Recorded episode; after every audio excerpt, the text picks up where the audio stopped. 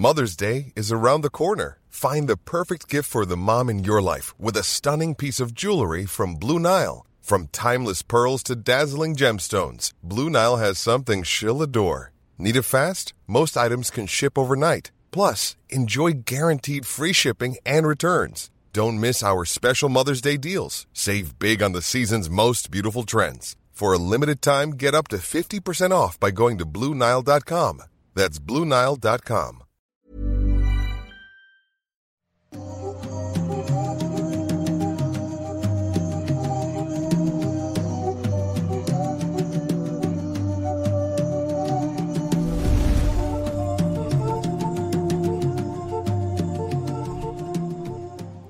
Hola, hola, sean bienvenidos a un episodio más de Noctámbulos, otro viernes de Noctámbulos, esta vez ya completamente en vivo después de haber ido a la mole y haber pasado pues momentos geniales ahí con ustedes con los que pudieron ir a vernos. Mi nombre es Emanuel Morales y me encuentro aquí junto a mi amigo, mi compañero Kevin García. ¿Cómo estás, Kevin? Bien, bien, emocionado de estar otra semana más completamente en vivo, ahora sí. Este, gracias a las personas que vieron el especial de Halloween, el especial de Noche de Brujas de la semana pasada. Ojalá que les haya gustado. Gracias también de vuelta a Maye por la decoración y parte de nuestro maquillaje. Y pues sí hubo comentarios muy positivos, así que creo que, que la gente le gustó. También, antes de cualquier otra cosa, que no se me olvide, los superchats que nos dejaron en ese, en ese programa, como no estábamos en vivo y no los podíamos leer, los vamos a guardar para esta transmisión. Así es. También les recordamos que pueden unirse a nuestros grupos en Facebook, Noctámbulos Podcast, Los Habitantes de Mundo Creepy y Escuadrón Subnormal. Son nuestros tres grupos donde pueden ir ahí a dejar memes y platicar y pues dar opiniones, hacer preguntas, lo que ustedes quieran. También a través de Twitter con el hashtag Noctámbulos Podcast pueden estar opinando acerca de los temas de hoy y también pues de lo que ustedes quieran. Igualmente hacernos preguntas o lo que gusten y lo vamos a estar leyendo a mediación de, de temas. Traemos dos temas para los que sean la primera vez que nos escuchan un tema yo, un tema Kevin. Y en medio de los temas leemos superchats, leemos Tweets. tweets, todo eso. Chat también. también. Y también lo hacemos al final de los temas. Por cierto, si quieren dejar sus, dejar sus superchats, lo pueden hacer desde ahora. No los vamos a leer justo en el momento, los vamos a leer en estos segmentos que les explicaba. Pero el señor Meme Parreño está por ahí haciéndonos el favor de estar al pendiente de todos los superchats para, para guardarlos, para tomarles la capturita y nosotros poder leerlos fácilmente. No se nos va a pasar ninguno, no se preocupen. Y se nos pasa por ahí, nos avisan para, para darle lectura. Pero, eh, pues eso, déjenos sus superchats, los pueden hacer desde ahorita a lo largo de la transmisión opinando y lo vamos a estar leyendo. También recuerden dejarnos en Twitter o etiquetarnos en Instagram para ver qué andan haciendo mientras nos escuchan, que eso está bien chido, me gusta mucho las sorpresas que me ha llevado de todo lo que se pueden hacer. Es- desde estudiar hasta tejer o cualquier cosa, eh, cocinar, también nos han, nos han mandado ahí cocinando mm, como friendo cacahuates, ¿te acuerdas? Trabajando incluso. o sea, Trabajando también. Ahí sí. déjenos, por favor, desde dónde andan, dónde nos están escuchando, nos están viendo si nos ven en vivo. Y si nos están escuchando a través de alguna plataforma de audio como Spotify, muchas gracias. Recuerda dejarnos un, un follow que nos ayudará bastante a llegar a más personas con este programa. Y pues nada. me dio mucho gusto conocer gente en la mole que nos Güey, decía que sí. nos conoció por Spotify Saludos a esa gente que y en serio- por Noctámbulos o también por Historias de Mundo Creepy, que es nuestro Pero que no nos... Hubo un, un chico que llegó y nos dijo, yo no los había visto. Sí, no sabía o sea, cómo yo éramos. nunca fui a YouTube a ver cómo eran. Ahorita los estoy conociendo en persona. Sí. Fue un gran momento, la ahí, verdad. ahí supo por nuestra voz quién era quién. Sí, que Pero- hablando de la mole también quisiera hacer la, la anotación de que gracias a todos los que nos fueron a visitar por allá. Estuvo bastante curioso de que esta vez fue un poco difícil que nos encontraran a todo el Midiali, no a nosotros en particular, sino a todo el Midiali. Estábamos un poquito escondidos por ahí, pero aún así la gente dio, aún así dejaron su apoyo. Se vendieron muchas cosas de las que llevábamos. La verdad es que estamos muy agradecidos con ustedes Sí. por, por esa parte, por ese apoyo que siempre nos dan. Y nos dieron muy bonitos regalos, que tenemos aquí una caja, no estoy exagerando, es una Es caja, una caja llena de regalos. regalos que les mostraremos posteriormente en, en un video que vamos a grabar. Sí, y sí, también algunos de esos regalos van a ser parte de la decoración de, de Noctámbulos. Porque Tal y tiene- como porque prometimos, tienen, ¿eh? Sí, porque tienen que ver ahí con, con eso, pero se los mostraremos ya cuando vean el, el video en cuestión. Sí, sí, sí, correcto. Ahí síganos en redes para que se enteren. Me parece que no hay más anuncios. Nada No sé. más quería agradecer como siempre a los moderadores que están en el chat en vivo de YouTube. Muchas gracias chicos. Eh, recuerden por favor seguir los lineamientos y las indicaciones que ellos les den porque su principal ahí trabajo es mantener el chat bonito, limpio, legible. Que no se llene de spam del mismo comentario 30 veces para que lo podamos leer. Lo vamos a leer. Dejen un tweet también para que lo leamos y así es más fácil llevar como una Sí. conversación agradable en el chat. Así que gracias mods, los queremos un montón. Así es. Y ahora sí con eso podemos empezar creo. Claro que sí, de hecho, como ya sabrán y por lo que está en la miniatura, el caso que vamos a el que vamos a presentarles primero es el del señor Kevin García, que se llama Este es el caso que eh, es conocido más como el incidente de la cueva Nutty Potty, así Nutty Putty, eh, como con doble T e Y en ambos casos. Pero como suena medio raro, yo lo nombré más como el caso de John Jones o el incidente de John Jones. Primero que nada quiero empezar preguntándote a ti y a nuestra audiencia, como siempre me gusta hacerles este tipo de preguntas. ¿Saben qué es? ¿Sabes qué es el espeleísmo? Espele- sí, lo, lo sé porque vi Batman Inicia. Ah, a ver, cuéntame. Y él cuenta, bueno, Bruce Wayne cuando va con Lucius Fox por primera vez, si no saben de qué hablo, Bruce Wayne es Batman y Lucius Fox es, es Morgan Freeman. Es, Ah, chinga. Es su identidad es- secreta. es secreto. Es Morgan Freeman. Bueno, es el personaje que le da como todos sus gadgets, ¿no? Le da el, el batimóvil y como que todo Sí. esto. Y le pide un traje y una capa. Y dice que es para escalar y para... como una especie de capa para caídas. Y le pregunta para qué quiere eso. Y él dice que hace espeleología. Ajá, que es diferente. Que... Ah, sí. Es diferente. Ah, es que dijiste... ¿Cuál fue la palabra? Espeleísmo. Espeleísmo. Bueno, pensé Ah. yo que eran sinónimos. No, pero se parecen. ahorita Pero tiene que ver con explorar cuevas. Exacto, es correcto. Es, es muy similar, pero no es exactamente lo mismo. Ahí está. Ok. Qué buen dato, por cierto, no, no- no me acordaba de eso, pero qué chido aprenderlo por, por Batman. Yo, yo aprendí muchas cosas de Batman, de los Simpson, de las películas en general. Es muy curioso que Spider-Man es de los personajes más populares, es mi personaje favorito y no he aprendido mucho de él, más que lo de los electrovoltios que dice en la... la Eh, dos. electrovoltios. 1.37. Que ni siquiera sé cuál es la pregunta, solo sé que esa es una respuesta. Bueno, yo, yo aprendí de la serie de los noventas. Díganos por ahí qué aprendieron ustedes de las caricaturas. Sí. Eh, porque no podían mencionar la palabra sangre entre las restricciones que mostrar tenían. armas. Ni mostrar armas, tenían láseres. Ni mostrar palomas en los Eh, edificios. creo que ya en los noventas no estaba tan mal visto que golpearan directamente los héroes a los villanos, pero casi siempre buscaban igual la forma Eh, de buscar la creo que vuelta. Spider-Man de los noventas igual era como que les tiraba cosas encima y eso. Y eran robots la mayoría de los villanos en las series así. Es algo bueno, ochentero, pero sí. sí. ahí salía, salía Morbius, el personaje de Morbius, ahí lo conocí y tenía a través de las palmas de las manos unos orificios bastante creepy con los que succionaba el plasma de la gente. El plan, claro. Entonces decía yo necesito plasma. Y yo me acuerdo que, que pregunté, no sé si a mi mamá, de qué era el plasma y me dijo, pues es uno de los componentes de la sangre. Ah, Entonces ahí aprendí eso y cuando después estudié enfermería me sirvió. Para ciertas Pues, respuestas. pues sí, sí, ahí está. Entonces, ¿Qué es el plasma? Ah, sí. es uno de los componentes de la Sí sangre. aprendiste algo, eh. Lo necesito, Sí. pues. Eh, eh, Es lo que es lo que recuerdo haber aprendido de Spider-Man. Probablemente aprendí más cosas. Bueno, regresando al tema, el espeleísmo. Se trata de una actividad recreativa muy eh, inusual y en mi opinión, no profesional, pero sí muy personal, más aterradoras que existen en el mundo.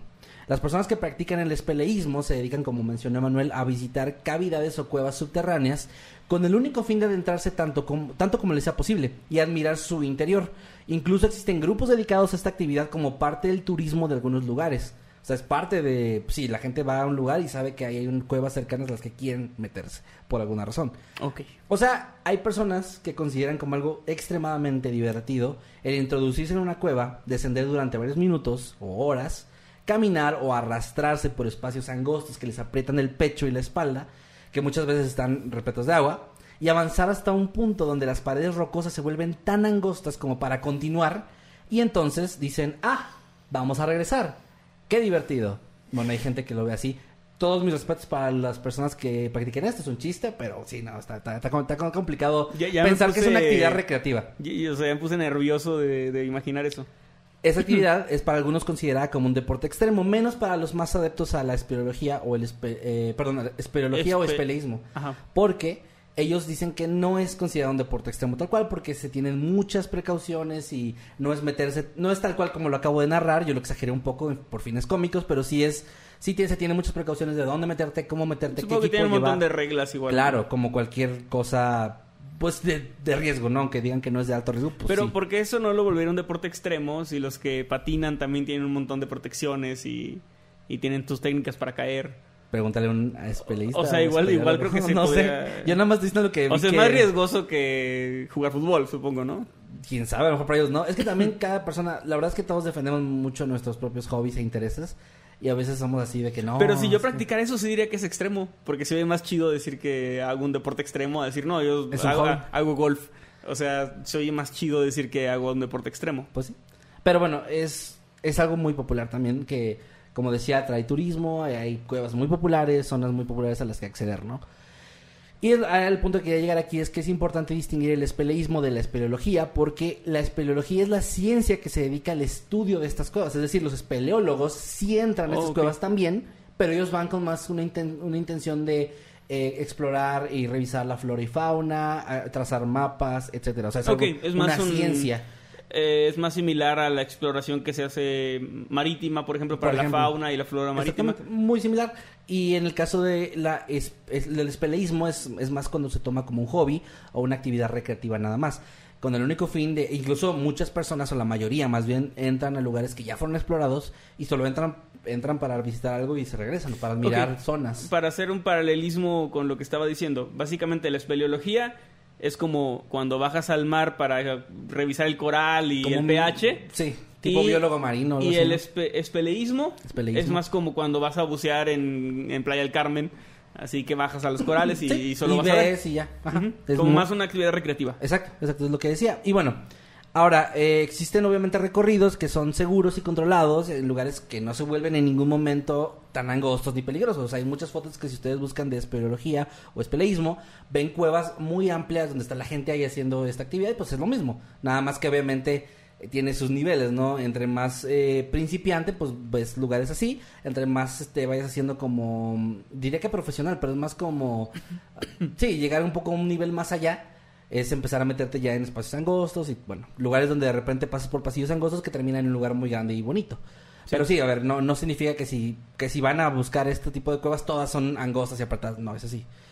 Y bueno, esto es lo que nos lleva finalmente al relato que quiero contarles el día de hoy, el incidente de la cueva Naughty Party o el incidente de G- John Jones. Solo como un último preámbulo antes de empezar, y si no fue suficientemente obvio por todo lo que dije y por los nervios de Manuel, que es eh, claustrofóbico, si hay alguna persona claustrofóbica, eh, claustrofóbica perdón, escuchando, les voy a dar una advertencia de que lo que voy a contar eh, les puede ahí activar algo, porque yo soy claustrofóbico, no tan severo, pero tengo un cierto grado de claustrofobia. Y leer esta historia fue muy difícil para mí, pero me gustó mucho, así que la quise traer. Y bueno, ahora vamos a hablar un poquito antes del incidente tal cual de la cueva, para que se den un contexto. Esta cueva se podría traducir su nombre de Nutty Potty como masilla de nuez. Le debe su nombre a la textura suave y de color marrón parecida a la masilla de arcilla que se encuentra en la mayoría de sus pasajes. Esta está ubicada en el lago de Utah al oeste y al sur de Sal- Salt Lake City, perdón, y fue explorada por primera vez en 1960 por un hombre llamado Dale Green que iba con un equipo de expedición. Está compuesta de aproximadamente 430 metros de conductos y túneles y se podía acceder a ella a través de un estrecho orificio en la superficie que tenía unos 75 centímetros de diámetro. Wow. Ajá. O sea, no era la típica entrada de una cueva. No, Era no. un de hecho, agujero en el suelo. Este tipo de cuevas, como la que les estoy contando, no es el tipo de cuevas que te topas en una en la entrada en una pared. Ujú. Es, la entrada está en el suelo.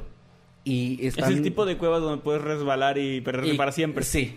Justamente que si no la ves o vas de noche, eh, te puedes caer ahí. Como le pasó a mi prima Alicia.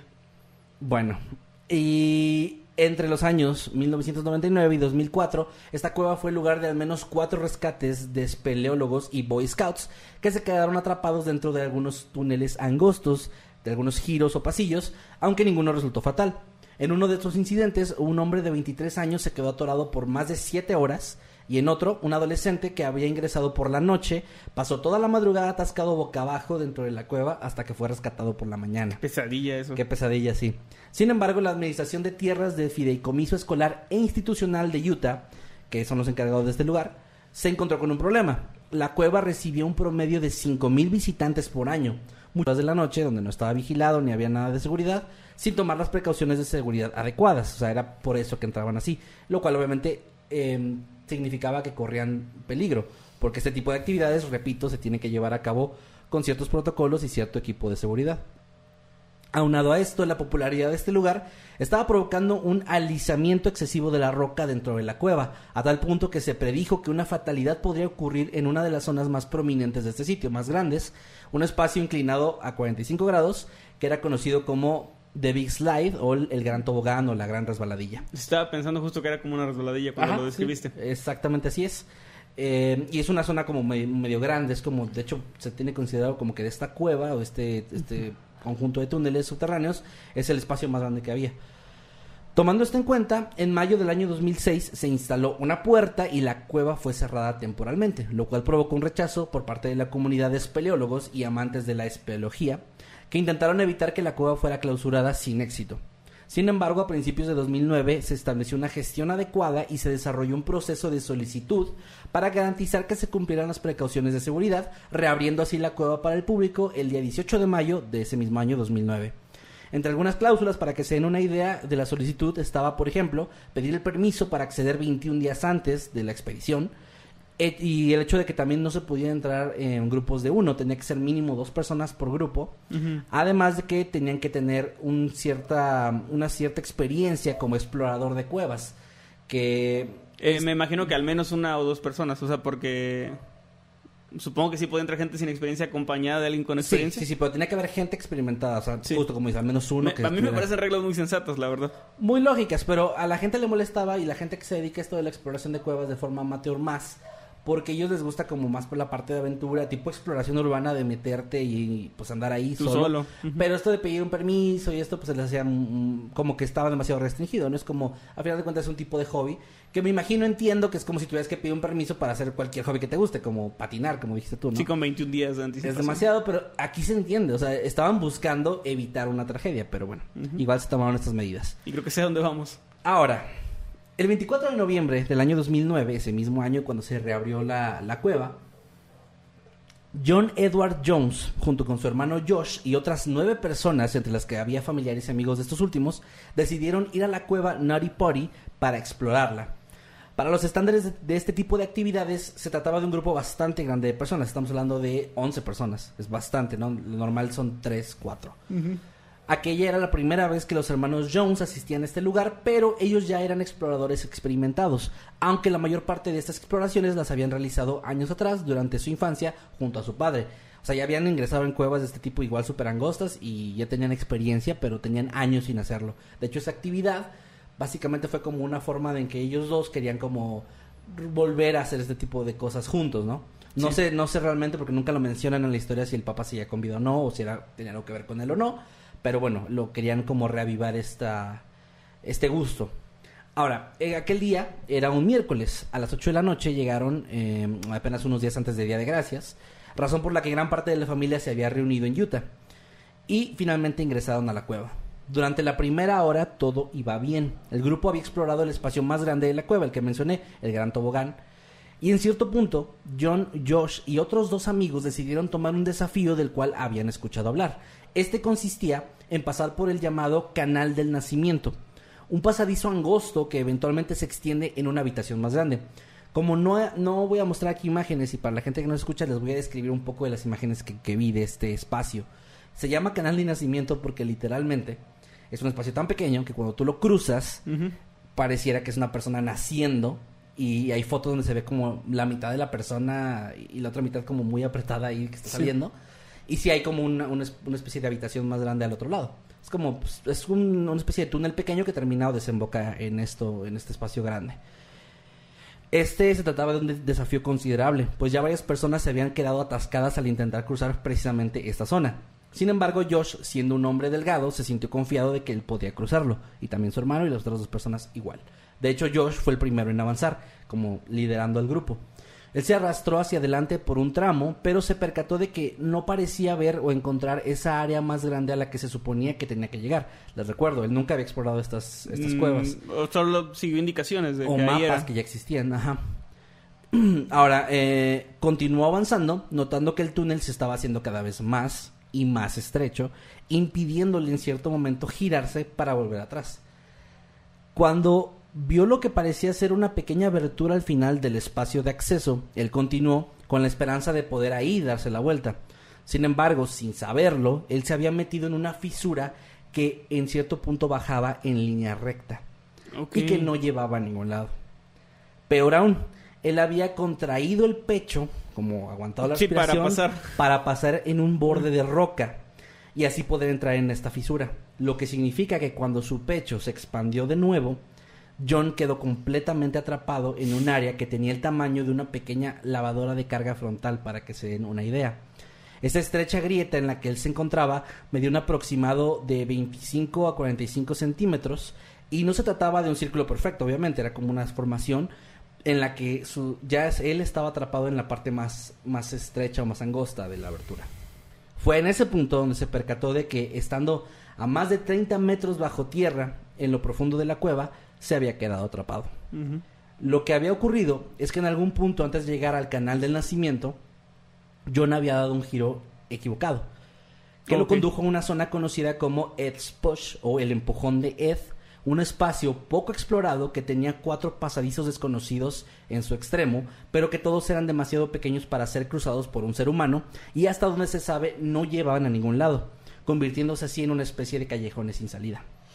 Qué, qué culero, o sea, que justo el camino que, que tienes que seguir para llegar a ese lugar tan famoso tiene una bifurcación hacia un lugar tan culero. O sea, es como... Y es que sí es, güey, muy- porque este tipo, ves el mapa, digo, todo esto de nuevo lo voy a estar publicando en el grupo, por si les interesa, ahí en el grupo de Noctámbulos Podcast para que se unan las imágenes, pero ves el mapa, y es que no es una, no es un- la línea recta, obviamente, ni es un Claro. mapa que vayas de un pu- punto A No, y, punto no, y B. no está construido por nadie. o No, sea, es como- una formación natural. Sí. Entonces, eh, ves los túneles que obviamente son un montón de giros eh, sinuosos, de repente una salida que no va a ningún lado, de repente una que va a otro lugar. Si, si con el Google Maps de repente digo tenía que girar o es derecho, no alcanzo a ver. Y de repente me doy cuenta puta madre era para allá y me marca un retorno de 20 minutos. Imagínate, Imagínate con un acá mapita. donde vas apretado entre las que, que paredes su- o rocosas. sea, supongo es un mapa eh, pues muy rudimentario Claro, también, ¿no? claro, sí, sí, sí. Y, y más en esa época que te digo que ya era explorado, pero no hay, había zonas inexploradas, porque había zonas donde la gente no podía pasar por el tamaño. Entonces no sabía que había para allá, simplemente sabías que no te podías meter. Y ya. Imagínate viajar al futuro y que hay un área de una cueva que, se llama este el rincón de Kevin, ¿no? Ah, No, sí, bueno, mejor nunca voy a explorar esa, esa cueva. Está interesante porque puede tener varios significados. Que yo lo descubrí, que ahí me morí, el pasaje que ahí de- aventaba los cadáveres. El, el pasaje de la muerte de Kevin. Eso es una masa que aventaba los cadáveres ahí. Sí. Pero bueno, sí, sí es cierto. Y bueno, ok. eh, después de varios intentos por liberarse, John O a llamó... que se parece a tu rincón. a eso se parece como a... Ay, yo así, ay. Y un güey ahí, un cartógrafo, no, ya mamás. Ah, muy bien. Bueno, él intentó liberarse por un rato, pero no pudo. Entonces llamó a su hermano Josh, quien lo encontró minutos después. Les recuerdo, él iba como liderando el grupo y pues lo, lo alcanzaron. Este intentó sacarlo, pero solamente lograba levantarlo un poco. Ahora, aquí quiero que se imaginen un poco la situación. Esta abertura que les mencionaba es un espacio muy pequeño. Él, él se metió por ahí y de, de cierta forma, como estaba casi en línea recta, se fue como derecho sin poder controlarlo. Y lo único que se veía para que ustedes se imaginen es como un hueco donde solamente se ven los dos pies y ya. Y no se alcanza a ver más allá de eso mm, porque está cubierto por sus dos piernas, ¿no? Sí. Entonces el hermano llegó y lo intentó eh, levantarlo, pero solo lo levantaba muy poco. El problema es que tan pronto como lo soltó... Tampoco tenía mucho espacio como para maniobrar y poder sacarlo. No, de hecho, ahorita más adelante voy a explicar eso exactamente del espacio y todo esto porque es un pedo.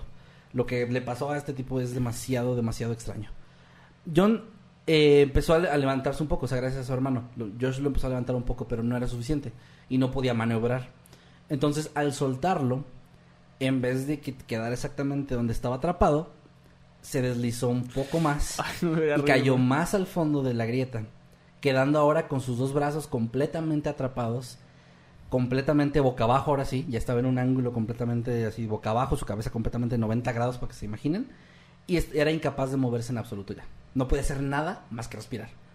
Y muy apenas. Yeah. Fue en ese punto cuando ambos se dieron cuenta de que esto era grave y que necesitaban ayuda. Josh alertó al resto del grupo y salió tan rápido como pudo de la cueva para después correr en busca de ayuda y de señal para su teléfono, mientras uno de sus amigos se quedaba junto a John. Y qué bueno que iba más gente, o sea, porque imagínate que hubiera ido Sí. una persona sola a la que le pasa esto en medio de la noche, sin señal, sin poder ni siquiera contestar aunque tuvieras. No, si yo si yo no hubiera ido solo es, o sea, no hubiera, no, no, no hubiera sido, no hubiera pasado nada, güey, o sea, nadie se hubiera- ni siquiera se hubiera enterado. Probablemente estaba, lo hubieran encontrado hasta mucho después. Y eso si lo hubieran buscado exhaustivamente, que ahorita voy más adelante a todo esto de la búsqueda, bueno, está muy cabrón. Porque ahorita entra, entra la parte de los profesionales y está muy, muy duro esto. Pero bueno, Josh sale corriendo de la cueva, encuentra servicio de teléfono y llama al 911. Eh, pasaron, sin embargo, tres horas antes de que pudiera llegar la primera persona en, en su ayuda. Y no era un policía ni, ni alguien de servicios de emergencia. A ¿Era las Batman? 12.30 era Batman, no, era un científico. Batman es un científico. Que no era Batman. Eh, a las 12.30 de la noche, Susan Motola, una voluntaria de rescate local, no era científica, es un chiste, arribó a la escena en su auto Toyota, después de haber recibido el mensaje en su localizador de rescate. Siendo una mujer delgada, pequeña y ágil, esta no tardó mucho en llegar hasta donde estaba John, y ahí sostuvieron una breve conversación que voy a citar. Qué bueno que lo encontró rápido, porque yo estaba pensando que como no sabían bien por dónde estaban, podían perder el camino. Eh, no, hasta vuelta. eso sí, se, sí, sí encontraron el camino, o sea, eso no fue un problema. Eh, vieron Qué por bueno. dónde se fue, gracias a que Josh venía muy, muy cerca de él y lo escucharon. Además, esta parte, digo, igual pueden ver el mapa cuando lo publique en, en el grupo, lo pueden buscar ustedes, pero básicamente es una bifurcación, o sea, vas hacia la madre esta de nacimiento o vas hacia Ed. O sea, justo tomó el camino equivocado. Justo tomó el camino equivocado, exactamente. O sea, fue un 50-50 y le tocó el- lo, lo negativo. Bueno, ella llegó con él y sostuvo una conversación que voy a citar. Ella le dijo, hola John, mi nombre es Susie, ¿cómo te va? Y él le contestó, hola Susie, gracias por venir, pero realmente, de verdad, de verdad, quiero salir de aquí. Ella comenzó a calmarlo y analizó la situación. Se percató rápidamente de que se encontraba él en un predicamento, perdón, mucho peor de lo que ella había pensado. Sin embargo, intentó mantenerlo tranquilo y le aseguró que iba a salir de ahí muy pronto. Ella intentó hacer absolutamente todo lo que se le ocurrió para ayudarlo a salir, incluyendo cortar una parte del pantalón para liberar algo de espacio, e incluso se menciona que hizo una broma al respecto como de vas a tener que darle explicaciones a tu esposa, o sea, como tratando de mantener siempre todo muy relajado lo más posible. Sin embargo, tras un par de horas intentando todo lo que pudo, se encontraba ya exhausta y no había tenido éxito, por lo que se vio forzada a arrastrarse de vuelta hacia la superficie, donde ya se encontraban los familiares y amigos de John, entre los que estaba su esposa Emily, que estaba embarazada, Que no aceptó la explicación. y no quiso a ver. Eh, bueno, estaba embarazada y su hija pequeña, que Ajá. no mencionan la edad, pero bueno, una hija muy pequeña. Ahora, en el lugar también había ya un grupo de aproximadamente 30 rescatistas, número que fue incrementando con el paso de las horas. Los equipos de rescate que se formaron rápidamente comenzaron a hacer una lluvia de ideas, creando un plan tras otro. Hablaron de absolutamente todas las posibilidades que pudieron imaginarse, las cuales incluían romperle las piernas a John para que pudiera salir. Ahorita explico por qué es necesario, por qué Ah, eso iba porque mi idea era muy rudimentaria y estúpida. ¿Cuál era? Pero no pensé en romperle nada. Amarrarle una cuerda a los pies, sacarla y tirar de ella. Ese es otro plan que también pensaron. Ujú. Eh, que fue- bueno, ahorita voy a ese plan porque fue el que, el que, el que intentaron. Pero es que esto lo pensaron por, bueno, a ver, me voy a adelantar un poco la historia, pero para que entiendan por qué, por qué le romperían las piernas, por qué, por qué tan agresivo. Porque me caía mal, así rescatista, por- la, la ¿por qué- verdad. por qué se mete ahí? La verdad siempre me cayó mal de, Es que- es que- es que los- oportunidad. Es que los que llegaron eran mafiosos, entonces. No eran rescatistas mafiosos. Pero eran mafiosos al mando de la cueva. Que, oye, es que se cuenta que yo les debía dinero, entonces. Aprovecharon, No, claro. no, no, a ver, lo que pasa es que les decía, recuerden la imagen esta en su cabeza, hagan esta imagen en su cabeza, un, un espacio, los pies. El problema es que en el techo de- del del hueco, o sea, estaba el hueco y estaban los pies y había un, había un techo de piedra, ¿no? De la cueva. No había forma de sacarlo y que su- sus pies o sus piernas se doblaran de tal forma que pudiera eh, ¿Salir? salir. Entonces, eso era lo complicado, o sea, sí se podía, O pero sea, era es, muy... es como esto, o sea, estos, no sé cómo se llaman, eh, estas pulseritas como de seguridad, ¿no? Eh, cinchos. Ándale. Que tienen justo. estos piquitos que justo cuando pasa, o sea, puede pasar de ida pero no de regreso. De regreso es muy complicado, esa- exactamente, algo O así. como los gatos. Eh, sí. Bueno, imagínense algo así. Otra de las ideas que tuvieron fue lubricar las paredes con galones de aceite para facilitar la extracción, pero también era muy complicado porque él estaba boca abajo, entonces todo lo que tiraran o hicieran ahí le podía caer directamente en la, en la cara y en la nariz y la boca. Eventualmente decidieron usar, justo tu idea, una- un sistema de cuerdas y poleas. Eso fue lo más, lo más viable, con un extremo atado alrededor de las piernas de John y el otro siendo tirado por el equipo. Ahora, les recuerdo, no estaba cerca de la entrada, No. estaba lejísimos. Ahorita tengo el dato de exactamente cuántos metros quedan entre la entrada y dónde él estaba. Pero ese era un plan que parecía viable. Al mismo tiempo intentaron perforar trozos de roca cerca de donde estaba John para hacer más espacio, pero el material era sumamente duro y la posición también para perforar era muy incómoda, así que eso se convirtió en un trabajo además de lento, cansado y casi imposible. Después de una hora de estar perforando, apenas avanzaron un par de pulgadas y además los restos de esta perforación, adivinen dónde estaban cayendo. En Sí, John. claro. También le estaban provocando un daño y lo estaban poniendo en peligro. Otro gran problema de esto, como dije antes, era la posición del cuerpo de John. Estaba completamente boca abajo y solamente sus pies eran visibles para los rescatistas. Y lo que dije ahorita de que el techo estaba tan bajo que no podían simplemente sacarlo porque sus pies, sus piernas se interponían en el camino. Por eso la idea de romper las piernas. O sea, fue como una idea extrema, ¿no? De Sí, en no, el nunca- último- en el- no llegó a más, pero sí se comentó. O sea, ya en el caso de que su vida esté ya en peligro, es como sí, sí. rómpele las piernas y luego Pero ya, que ya vemos vivo. qué onda. Ahora, también hay que tomar en cuenta que si le rompían las piernas o hacían algo más extremo que le pusiera en peligro, era muy difícil alcanzar a sacarlo rápido. Entonces también esto podía morir en el camino, básicamente también. Ahora, los miembros del equipo del rescate, de rescate, perdón, se comenzaron a sentir cada vez más preocupados porque empezaron a pasar las horas y el, y los, el proyecto no avanzaba. A pesar de que para este punto ya había más de un centenar de, personas afuera, entre los que había rescatistas, voluntarios, servicios de emergencia y un helicóptero de rescate. Y jastros que oyeron que alguien se atoró. Oh, sí. Ay, hijo de puta. Este, hijo de la chingada. Eh, el problema es este. No importa cuánta gente hubiera tratando de ayudar. Cada viaje realizado, por ejemplo, para pasar una herramienta desde la entrada de la cueva hasta donde estaba John, tardaba una hora. Eran 200 metros de profundidad en- entre el camino. Y eh, solamente una persona a la vez podía entrar, descender o Es ascender. que, es que no llamaron a la persona correcta que en 15 minutos te arma otro túnel con un riel, con una motito para ir. O sea, Cualquier güey de Twitter. sí. Sí, sí, de que no, ¿por qué no hicieron esto? Sí. Bueno. ¿O quién te referías tú? No, no. Ah, Ah. Bueno. Ahora, John estaba pasándola cada vez, obviamente, peor. Oscilaba frecuentemente entre un estado de calma y entrar en pánico.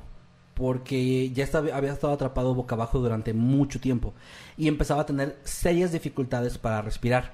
Cuando los rescatistas hablaban con el cirujano traumatólogo que había arribado a la escena, el doctor Doug Murdoch, este les hizo saber que John tenía un máximo de 10 horas antes de que sus órganos comenzaran a fallar y muriera Por estar boca abajo. por estar boca abajo. Sí. Él explicó, y aquí lo explico para ustedes también, que el cuerpo humano está diseñado para mantenerse boca arriba y que el corazón trabaja con la fuerza de gravedad, no contra ella. Y al estar boca abajo, el cuerpo debe bombear la sangre hacia afuera del cerebro todo el tiempo y nuestro cuerpo no está preparado para algo así durante un periodo tan extendido, por lo que el sistema y los órganos comienzan a fallar poco a poco. Según lo que comentó, además la sangre y algunos fluidos comenzarían a acumularse en los pulmones y el cerebro de John, la circulación se ralentizaría, los capilares se filtrarían, las toxinas se Pueden acumularían en su sus sangre. piernas, o sea... es Sí, todo eso. Y los rescatistas, si llegaban a liberar a John cuando ya hubiera demasiadas toxinas acumuladas en su sangre, esas podrían precipitarse hacia, hacia el corazón y matarlo, aunque lo rescataran. O sea, ya era un problema gravísimo lo que estaban viviendo ahí. Los efectos de esto se pudieron de hecho dejar ver desde la primera hora y fueron notados por Susie, la rescatista voluntaria que llegó, quien dijo que notó que su voz era cada vez más nasal, su respiración se notaba entrecortada y había un distintivo sonido cada que respiraba como de- viniendo de sus pulmones, lo cual les hizo saber que ya se estaban empezando a, a llenar de fluidos. Durante el tiempo que John había pasado atrapado en la cueva, había podido hablar con algunos de los rescatistas, como Susie, por ejemplo, con quienes había compartido varias cosas, entre ellas sus oraciones hacia, Dios, pues era un cristiano devoto de toda la vida. También les hizo saber que se encontraba estudiando para convertirse en un cardiólogo pediatra y que su único deseo en ese momento era ya salir de ese lugar para ver a su esposa y su hija y eventualmente presenciar el nacimiento de su hijo. Recordemos que Sí, Emily estaba embarazada, su esposa. en algún punto el equipo de rescate tomó la decisión de llevar una radio de cable bidireccional con, el, con la cual pudo comunicarse con su esposa, quien se había mantenido todo el tiempo cerca de la entrada de la cueva en la superficie. Y ambos estaban bastante tristes, agitados, pero se consolaban mutuamente. Y bueno, eso fue una parte positiva de que estuvieron hablando mucho tiempo. John llegó al punto en el que llevaba atrapado en ese lugar, en esa posición, más de 20 horas.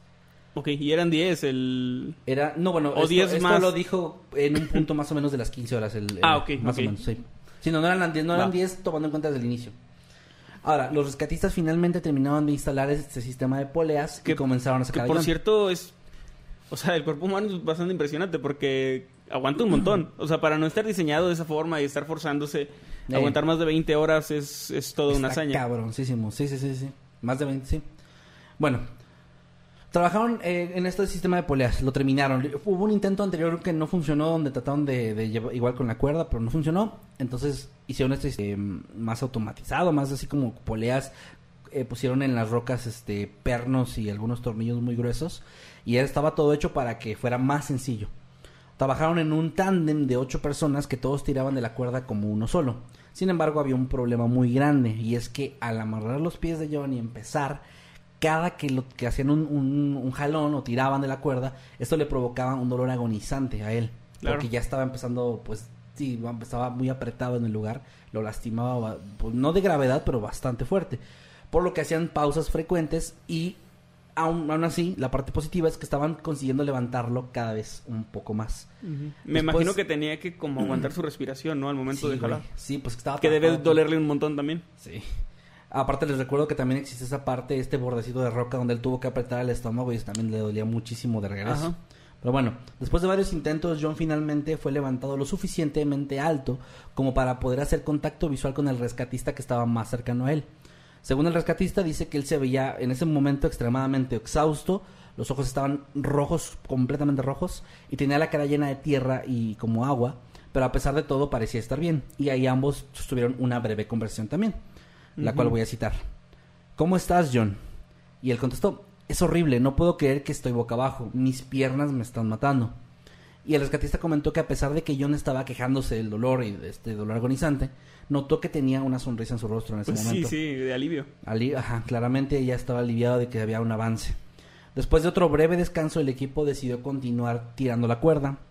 John casi se encontraba libre, era su cuarto intento de tirar. Cuando Algo pasó. el equipo completo cayó de espaldas de pronto cuando la cuerda se soltó repentinamente de sus manos. El rescatista más cercano sintió que algo de pronto le golpeó la cara y se desmayó por unos momentos. Cuando volvió en sí, no veía con su linterna nada más que polvo. Cuando el polvo se empezó a sentar, el equipo se percató de que la peor cosa que podrían haber imaginado ocurrió. Uno de los pernos que habían sido ataladrados en las paredes de la cueva se había desprendido, provocando que parte de ésta se desmoronara y uno de los fragmentos le había pegado en la cara al rescatista. La peor parte de todo esto es que John se había resbalado de vuelta en la grieta y no solo eso, había llegado todavía más profundo. Ahora ya no respondía a los llamados de los rescatistas. Ya no, no, no contestaba nada. Debido a que el rescatista principal necesitaba atención médica por el golpe, este fue sustituido por su padre, que también era parte del equipo de rescate.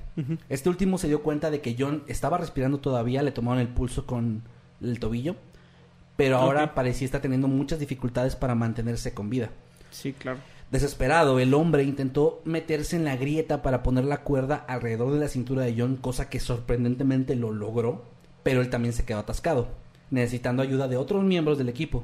Y después de liberarse finalmente, perforó un nuevo agujero para la polea y se arrastró fuera de la cueva porque estaba, además de exhausto, ya estaba herido también Sí.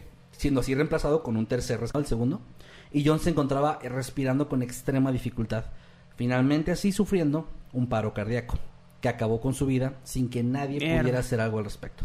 Pensé que sí se iba a salvar, güey. Tenía- Emily, tenía su esposa, esperanza. yo también. Cuando lo leí yo también. Emily, su esposa, fue informada de la situación. En ese momento dicen que John se encontraba técnicamente vivo, pero inconsciente. En su desesperación ella creía que él todavía podía sobrevivir y estaba llamándole por radio continuamente y tratando de encontrar un- eh, de tener una respuesta, pero obviamente no había ninguna. Y en uno de los últimos mensajes que le mandó a él, ella le dijo lo siguiente. Sé que has estado esforzándote tanto y por mucho tiempo. ¿Por qué no descansas un minuto y después lo intentas otra vez? Aunque los rescatistas ya no podían en ese punto confirmarlo como algo oficial, ya sospechaban lo peor. Y así... Me hubieras dicho que se iba a morir y no hubiera hecho el chiste de los hijastros. Mamaste, ¿para qué haces tus pendejadas?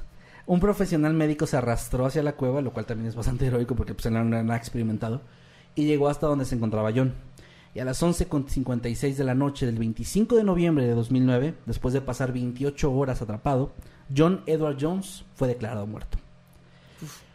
Un total de 137 rescatistas trabajaron arduamente por esas 28 horas para salvarle la vida a John, pero tuvieron que abandonar el trágico lugar con las manos vacías y no solo eso, sino el corazón hecho pedazos.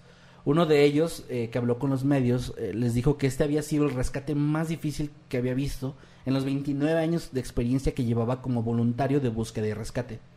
Emily estaba completamente incrédula ante la situación. Ella se negaba a aceptar que el pulso que le tomaron del, del tobillo fuera certero.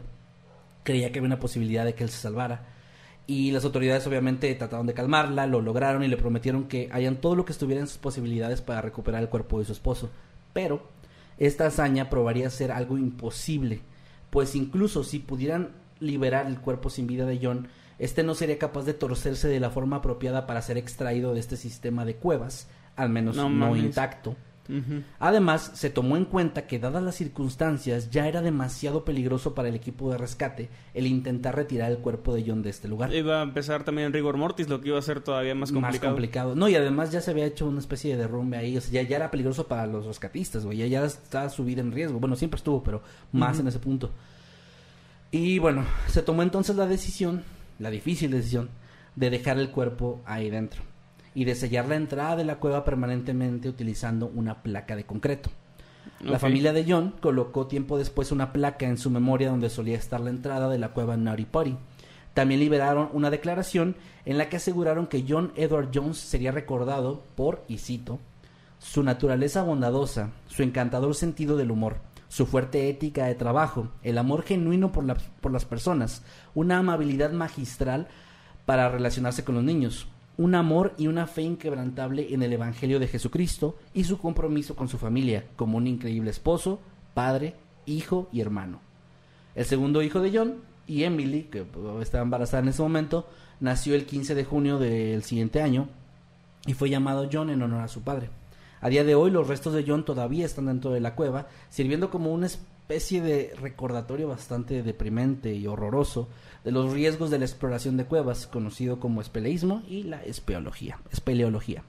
Finalmente, como dato curioso para cerrar el caso, existe una película que narra todo este incidente que les acabo de contar. Ya leí, no la pude ver, pero sí pude leer el, el, eh, como toda la trama. Sí, el plot. Tiene sus partes donde se tomaron ciertas libertades, creo que nada que falte de respeto es la memoria de John, pero se ve interesante. La cual se llama The Last Descent o el último descenso, la cual fue estrenada en el año 2016, en el mes de septiembre, por si la quieren buscar y verla, pues ahí está. Y con esa nota muy amarga, pues termino el caso del día de hoy. Ojalá que les haya parecido interesante. La verdad es que no sé si se vio, pero para mí es complicado narrar esto, como les decía, por mi claustrofobia.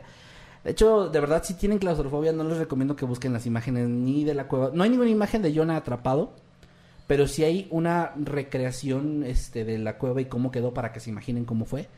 Yo no se las recomiendo si, son, si sufren de claustrofobia o imágenes de este tipo de cosas porque son bastante fuertes, la verdad. Eh, lamentablemente, pues sí, fue un caso donde no sé si la parte más triste o fuerte para mí es cuando estuvieron a punto de, o sea, el Sí, saber que es que estaba a punto que de sí había una posibilidad, güey, había O sea, una posibilidad si no que hubiera viviera. soltado el perno, creo que hubiera, estaría vivo ahora. o Ese sea, perno, como- de ese perno dependió su vida. Y de bueno, de los demás Sí. también, pero claro. Y también es comprensible que no es una cueva, no está como hecha para que claves cosas en ella y se queden ahí. O sea, es, es muy difícil encontrar un un lugar adecuado.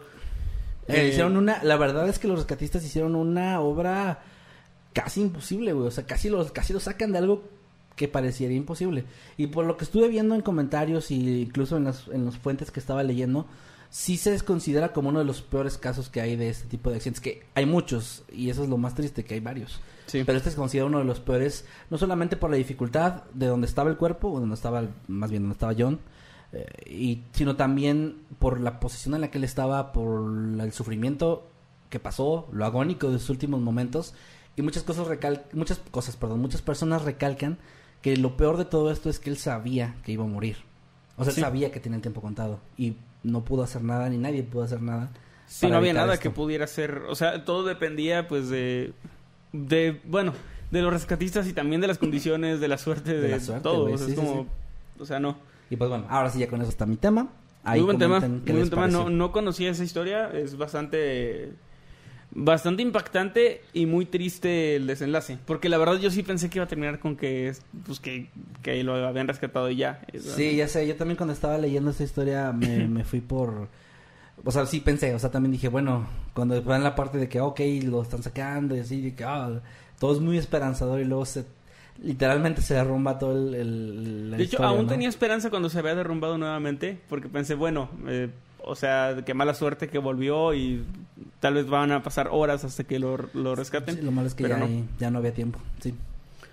Y pues bueno, ahí vamos está. entonces a leer algunos de los superchats, los anteriores, primero los, Los del capítulo primero, anterior que no estuvimos en vivo, les recordamos para los que, los que nos vieron, los que no, o no se enteraron, estuvimos en un episodio grabado, hoy estamos en vivo y vamos a leer esos superchats que nos dejaron y empezamos con el de Adrián González de la Fuente, que dice, llevo siguiendo desde el inicio del canal, ¿Me podrían enviar un saludo con voz de locutor, por favor? Ya me puse al día con Octámbulos. Espera, espera, espera, todos. espera, espera. ¿Esto no es del anterior? Eh, ¿Sí? No, no, perdón, del anterior, anterior. No, sí es el, del, es el de Halloween, perdón. Ah, yo estaba viendo otros, perdóname. No, sí, continúa, continúa. Sí, sí, sí. Este- este, Eh, ah, ah, pues un saludo para Adrián, entonces con voz de locutor. Hola, ¿qué tal? Buenos días, tardes o noches. Los saluda su amigo Nightcrawler. Y su amigo Masketman. En este saludo súper especial para Adrián, muchas gracias por estar al día con Octámbulos. Un abrazo, hermano.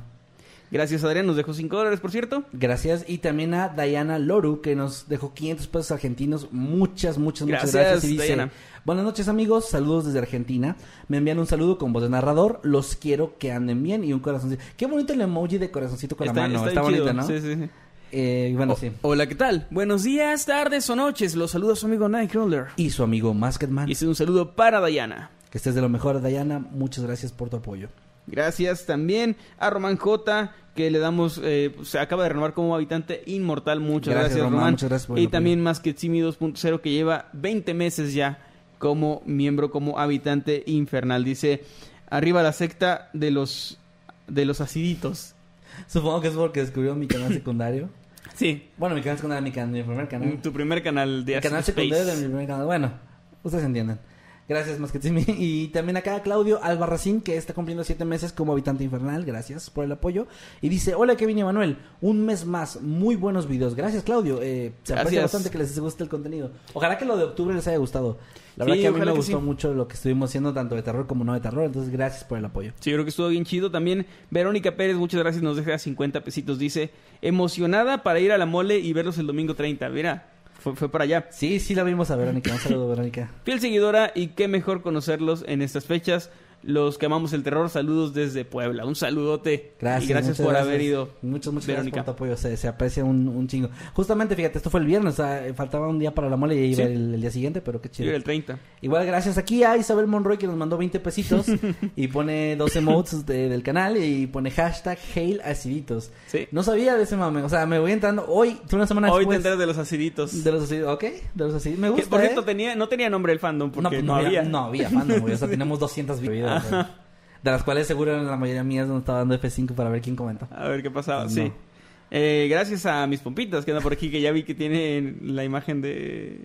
O sea, mi, mi cara distorsionada del video que puso. Del bloopers, ¿no? Ajá. Don Kevinazo, a ver, eh, saques una cheche, dice, y un diablito. No sé de qué está hablando. Ya se están filtrando mi- Ya. mis comentarios de Twitch. Ya. Se están empezando a filtrar a YouTube y eso me está Estos preocupando se, un poco. están, se están empezando a permear hacia Sí, acá. sí, sí, ya, ya las corrompía ya, perdón. También a Pool Gio, que nos manda 20 pesitos, muchas gracias, y dice, me saludan con voz de mona china, los ¿Con admiro. voz de mona china? Eh, no, No, no hacemos eso. no, aquí, pero saludos, eh, aquí no hacemos eso. Es que tengo mis límites para mi dignidad, y mira, que tengo fotos muy comprometedoras. Sí. Ahora, que si mandan 500 pesos en un... Nah, no, Nah, no es cierto, no, no no, no, la verdad no, no, hagamos eso. Y con esto... Aparte no sé, o sea, no sé cómo- Yo cómo- tampoco sé cómo hacer voz de mona ¿cómo china. No. Pero Vamos gracias a- por el superchat. Gracias, vamos a pasar a, con, los, de- con del día ah, de hoy. pero ah, iba a dejar esto para después, podemos leer un... Ah, yo decía porque no sé si tienen que ver con... Bueno, ok, ok. Ah, bueno, bueno, si quieres, sí, sí. Pues, Gracias, Muchas, Lina. muchas gracias. Mm, Muchas gracias, que te recuperes pronto. Alma Hurtado, gracias por esos 5 dólares. No nos dice nada, pero Alma, te mandamos un abrazote, un saludo, Gracias, muchas Alma. gracias. Y también, ah, mira, Alma Hurtado aquí ya nos manda texto. Ah, mira También nos deja 10 dólares, muchas gracias. Gracias, Dice, muchas gracias. Chicos, les pido un saludo a los dos para mi hermana con la voz de la intro de Es, Ah, ok, con la voz de es intro. Beidi Hurtado. Esbeidi Hurtado. Así es. Quien no los escuchaba y ahora no para de oírlos. Y un saludo para mí, los admiro, amo su contenido. Ah, Muy bien. gracias, Alma. Entonces sería para Esbeidi Esbe- Hurtado. Esbeidi y para Alma Eh, también. bueno, es Beidi y Alma, sí. Hola, ¿qué tal? Buenos días, tardes o noches. Los saluda su amigo Nightcrawler. Y su amigo Masketman. Y este es un saludo súper especial para Esbeidi y para Alma. Un saludo. Gracias por seguir nuestro contenido y de verdad muchas, muchas gracias por el apoyo. Gracias.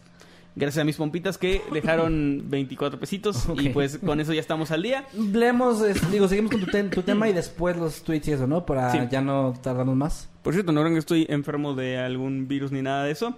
Este, tengo algo de irritación en la garganta por el cambio de clima. Y ya es todo. ¿Cuál cambio? Porque ha- hace mucho frío y luego mucho calor y luego mucho frío No tanto. en la, en la noche. Ah, en Pero la no, noche. no- no te levantas a las 6 de la mañana. ¿Cómo no, güey? Ay, por favor, claro que no. Claro que sí. ¿Y qué haces? Voy a dejar a mi hija al kinder. ¿A las 6 de la mañana? Me levanto a las 7, pero pues una hora no es mucha diferencia. Para las 7 ya hay sol. Ay, vete a la. Ay, uno, uno más que tú. Sí. Ah, Pero es en serio, cuando yo vengo de regreso, ya hace calor. Pero vas sin carro. Pues hace calor, el sol da- hace que dentro de los carros también haga calor. Ok, bueno, ¿cuál es tu tema ya para...? Ok, vamos a, vamos a pasar con mi tema entonces. Hoy les traigo algo que creo que se puede relacionar incluso remotamente con un tema que traje pues hace no mucho, no les voy a decir cuál, ustedes van a hilarlo. Ah, qué mamón. Pero, no, no, ya al final les diré. Viejo mamón, ¿por Al, qué no? al final les voy a decir. Perdón, no sé por qué se, como que se trabó aquí mi- mis notitas. Listo. Rema, rema. Hoy, hoy, les, hoy les voy a traer, les Un- tengo, un perdón, caso un, muy un caso muy interesante. Está eh, bastante intrigante porque es un misterio que ya se resolvió, pero cuya resolución me pareció todavía más extraña y más interesante que el misterio mismo.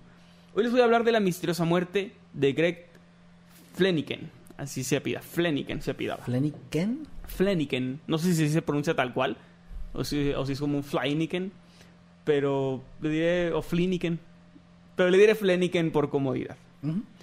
Greg Fleniken era un hombre de familia de 55 años de edad que trabajaba, o era más bien terrateniente, es decir, había petróleo en su propiedad y había, eh, tenía del tratos, digamos, o manejaba una pequeña empresa que se encargaba de administrar los derechos de explotación de su subsuelo, básicamente. Traían gas, también dice. Entonces, básicamente de eso se mantenía, era una pequeña empresa familiar, ya que la manejaba junto a su hermano. Y por motivos de su trabajo eh, viajaba constantemente para pláticas, para hacer este tratos, para distintas cosas, ¿no? Un, un hombre de negocios. Ok. Y el día Uy. 15 de septiembre, ¿sí? Espera. ¿Qué pasó? ¿Nos fuimos? No nos fuimos, pero vi que bajó un montón. Ya nos ha pasado. Creo que no, no veo comentarios de eso. Si quieres continúa. Ok. Perdón. El 15 de septiembre del año 2010, eh, de hecho es muy cercano a, a tu caso, es un, un año después, menos de un año después. Greg se encontraba descansando en la habitación número 348 del Hotel Elegante. De hecho, así se llama Elegante. De hecho, es con acento, es Elegante. Es como camarín. ca- ca- ¿Cómo era? Ca- calamarino elegante, que es su apellido. Sí, de hecho, yo, el- a lo mejor el hotel tenía un amigo hotel que lo vio y le dijo, deberías llamarte Hotel Elegante, deberían llamarte Hotel Elegante. Y bueno, es Elegante, Elegante. pero le diré Elegante por comodidad. Ok. en Vermont, Texas. Eh, estaba, estaba hospedado ahí, era por trabajo, iba a estar muy poco tiempo. Y. Greg, ¿Seguro la puerta? ahora sí, Gracias. Greg Perdón. como a todo adulto funcional, a Greg como a todo adulto funcional, le gustaba tener el aire acondicionado encendido en todo momento. También disfrutaba de ver películas, de comer dulces, palomitas y pues relajarse viendo, pues sí, viendo algo, ¿no? En, en las noches que pasaba fuera de, de su, de su hogar, era un hombre de gustos bastante simples. Me identifico mucho con Greg, porque es lo que yo haría si estuviera hospedado en un hotel en otra ciudad o algo así por alguna razón yo solo. Me pondría a ver una película o algo y a comer dulces ahí en la habitación. Pues Y esa sería toda mi diversión y yo estaría muy contento con eso. Aquella noche, Greg había tratado de preparar palomitas, pero el microondas de su habitación había tenido un cortocircuito, lo que provocó un pequeño apagón en su habitación y en, y en la habitación contigua. Ok. Por lo que llamó a la recepción y pues un técnico se encargó de llegar. Estaba fumando un cigarrillo mientras comía sus dulces, bebía una cerveza de raíz y miraba Iron Man 2, que tenía poco de haberse estrenado. Se sabe que miraba Iron Man 2 porque en los hoteles eh, a veces te dejan o te rentan películas, entonces él rentó esa específicamente y es la que estaba viendo. Gustos medio Z, Z, Z, la verdad. Bueno, él no sabía, porque su único precedente era Iron Man 1, ¿Quién sabe, güey? Los Vengadores. O sea, yo sí fui bien. No, Los yo sí fue fui bien. Ah, esta fue después, es cierto. Sí, es Iron Man 1. Esto es 2000, 2010. 10. Sí, sí, sí. O sea, su, su única. Su previo era Iron Man 1, The Incredible Hulk, eh, Thor, no, ni Capitán Thor ni América. Capitán América. No, o sea, la verdad sí, yo sí, sí. No, sí pues vi Iron Man también 2 la vi, pero nada bastante ilusionado. Nada más quería hacer el comentario que está culera. Esto es lo que quería hacer. No, sí está culera, pero él no sabía. Y de hecho no lo supo tal vez porque creo que no la terminó de ver. Ah, Al día siguiente, eh, su cuerpo fue encontrado sin vida por los empleados del hotel. Estaba cerca de la puerta de salida, tirado en el suelo, con el rostro sobre la alfombra y su cigarrillo consumido casi por completo aún en su mano. Ahora, Esto era raro porque no, o sea, no había manera de que alguien hubiera entrado, no nadie había visto nada, nada extraño. Y los empleados pues llamaron a la policía. Después de una primera inspección rápida, los oficiales concluyeron o creyeron en ese momento que se trataba de una muerte por causas naturales, ya que no tenía indicios de haber sido golpeado, ni, o sea, no, no había como lesiones físicas visibles, al menos que, que pudieran indicar que le habían hecho algo. El detective encargado del caso, Scott Apple, no encontró nada extraño en, en la habitación, no había señales de allanamiento, la cerradura no había sido forzada, no había señales de lucha tampoco, o sea, como Espera, algo desordenado. ¿En serio? Sí, me marca cero. A ver, déjame ver los comentarios. Perdón, eh. Perdón que interrumpa tanto si están escuchando esto después en Spotify o algo. Y perdón es que me están viendo que estoy viendo la computadora, es que estoy viendo eso. En pausa, Eh, dice. ¿Sabes qué? Lo peor que no es el internet, es OBS. Porque el otro día me pasó lo mismo en stream y Loki, que le mando un saludo. Entonces. Dicen que se está trabando, pero solo la imagen y que sí hay audio, pero no sé. Pero esto es este OBS, o sea, es, no es internet. Ya que están haciendo chistes de internet latinoamericano, no es internet. No. No es el internet, es, es el OBS que no sé qué chingados está pasando últimamente, que está haciendo eso mucho. Ya ves que empezó a fallarnos hace, hace tiempo también. Habrá que ver la configuración. A ver, eh, ya. No, pues es que no es cosa de configuración, es que el programa está fallando. Resulta que el programa pues usa servidores, güey, entonces si los Sí. servidores están fallando. Pero le ha pasado a otros, a otros creadores. Al parecer sí. Según no lo que me dijeron, sí, ajá. Parece Bueno, que ya regresó, parece que ya regresó. eh, bueno, no sé hasta dónde escucharon. Voy a recapitular. Eh, cuando Greg murió, lo encontraron en el suelo de su habitación. Al parecer no había signos de lucha ni de allanamiento. No le faltaba nada, de hecho. No había sangre ni heridas. Conservaba su billetera y tenía una pila de billetes de 100 dólares. Así que no era un robo. Ok. por lo que se descartó pues que hubiera sido asesinado, al menos en primera instancia. Greg de hecho era un hombre que cuidaba poco o nada de su salud. No llevaba una buena alimentación, eh, se rehusaba a visitar al médico o a hacerse chequeos de rutina, no realizaba ningún tipo de ejercicio, fumaba todo el tiempo y esto último le había provocado de hecho una tos crónica desde hace un tiempo. Sigo este, identificándome mucho con Greg. Sí, sobre todo lo de fumar. Por lo de fumar, claro, no, yo fumo porque soy elegante. No, nunca he fumado en mi vida, de hecho. Eres una pipa. Por estos motivos, no solo las autoridades, sino que también su esposa y familia pensaron simplemente que Greg pues había sido víctima de su propio estilo de vida y pues que había fallecido por, por causas naturales, pero de, o sea, digamos derivadas de una, un mal estilo de vida, una mala alimentación, falta de actividad física, todo eso. Pero todo cambió y dio un giro de 180 grados cuando se realizó la autopsia de ley. Porque a pesar de que todo indicaba muerte, Muerte natural, natural. se tiene que hacer una autopsia. Se tiene que ver exactamente de qué murió para poner también en el certificado... La causa de muerte, ¿no? Sí, en el... Olvidé el nombre, el acta de defunción. No sé cómo se llama en Estados Unidos, pero básicamente el acta de defunción de que murió. Y cuando se realizó esta autopsia, lo que parecía ser una muerte espontánea y natural se convirtió en un extraño misterio. El médico forense, que era el doctor Tommy Brown, descubrió algo muy raro y muy intrigante. Greg no presentaba, como dije, lesiones externas más allá de la- una laceración en la mejilla, la cual había sido provocada por su caída al suelo. Ah. O sea, cuando él cayó se golpeó en la cara y eso es lo que tenía en la mejilla. Sin embargo, tenía un extraño y muy extenso daño interno. Sus órganos internos estaban dañados y algunos destruidos. Había una cierta cantidad de comida incluso parcialmente digerida que había sido arrancada, o así es como decía. Arrancada. Ajá, me- me- se refiere, es que es una como traducción medio mala, pero básicamente como si hubiera sido arrasada o arran sí, arrancada de, de entre sus intestinos que estaban reventados. Ok. También tenía lesiones en el estómago, en su hígado, tenía dos costillas rotas y un orificio en la aurícula, aurícula derecha del corazón. O sea, se ve como, como si se hubiera también reventado pues su arteria. Además, y esto era también algo muy extraño, tenía una muy pequeña laceración en el escroto. Ok. Que también entiendo porque escroto no es una palabra tan común, más que en memes, si no saben lo que es, básicamente es eh, lo que sostiene o la cobertura, digamos, de los testículos, que es esta piel pues flexible que está ahí cubriéndolos, ¿no? Tenía una, una laceración de un centímetro, poquito más de un centímetro, que estaba ahí un orificio muy pequeño. Ok. Era muy, muy extraño. La investigación entonces se convirtió en un muy raro caso de homicidio. Y ni tu corazón está muy, muy No he raro. visto Iron Man 2 hace mucho tiempo. una, una experiencia explosiva.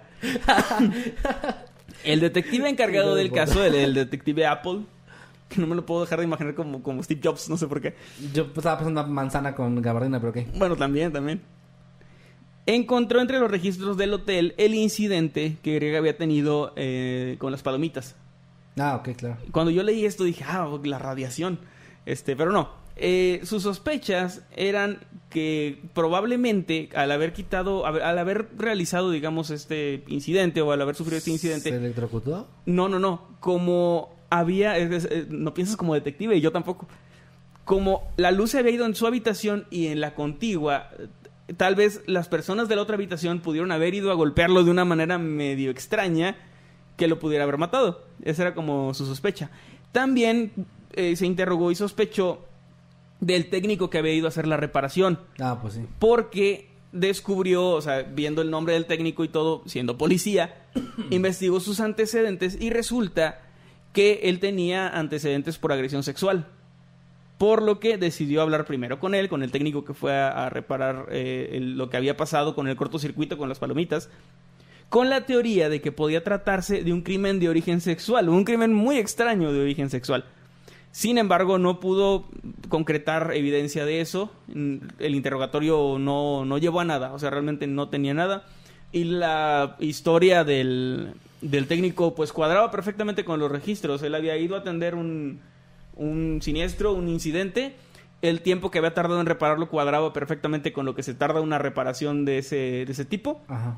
y había salido de la habitación mientras este eh, Greg todavía estaba vivo y estaba bien y no había ningún tipo de problema. Porque todavía después de eso él había visto su película y, y todo. Entonces no tenía sentido que lo hubiera agredido sexualmente y No. asesinado y luego pasar a, a ver su película con, con sus dulces, ¿no? Entonces, perdón. No, sé, no como sé. detective. No, ya sé, no estoy pensando como detective. Entonces, esto lo llevó a interrogar también a un grupo de electricistas, que pues, había muchos electricistas en esta, en esta historia. Un grupo de electricistas que eran los que se estaban hospedando y se habían reunido en la habitación contigua, la 349. Ellos habían rentado esta habitación exclusivamente para, para una peda.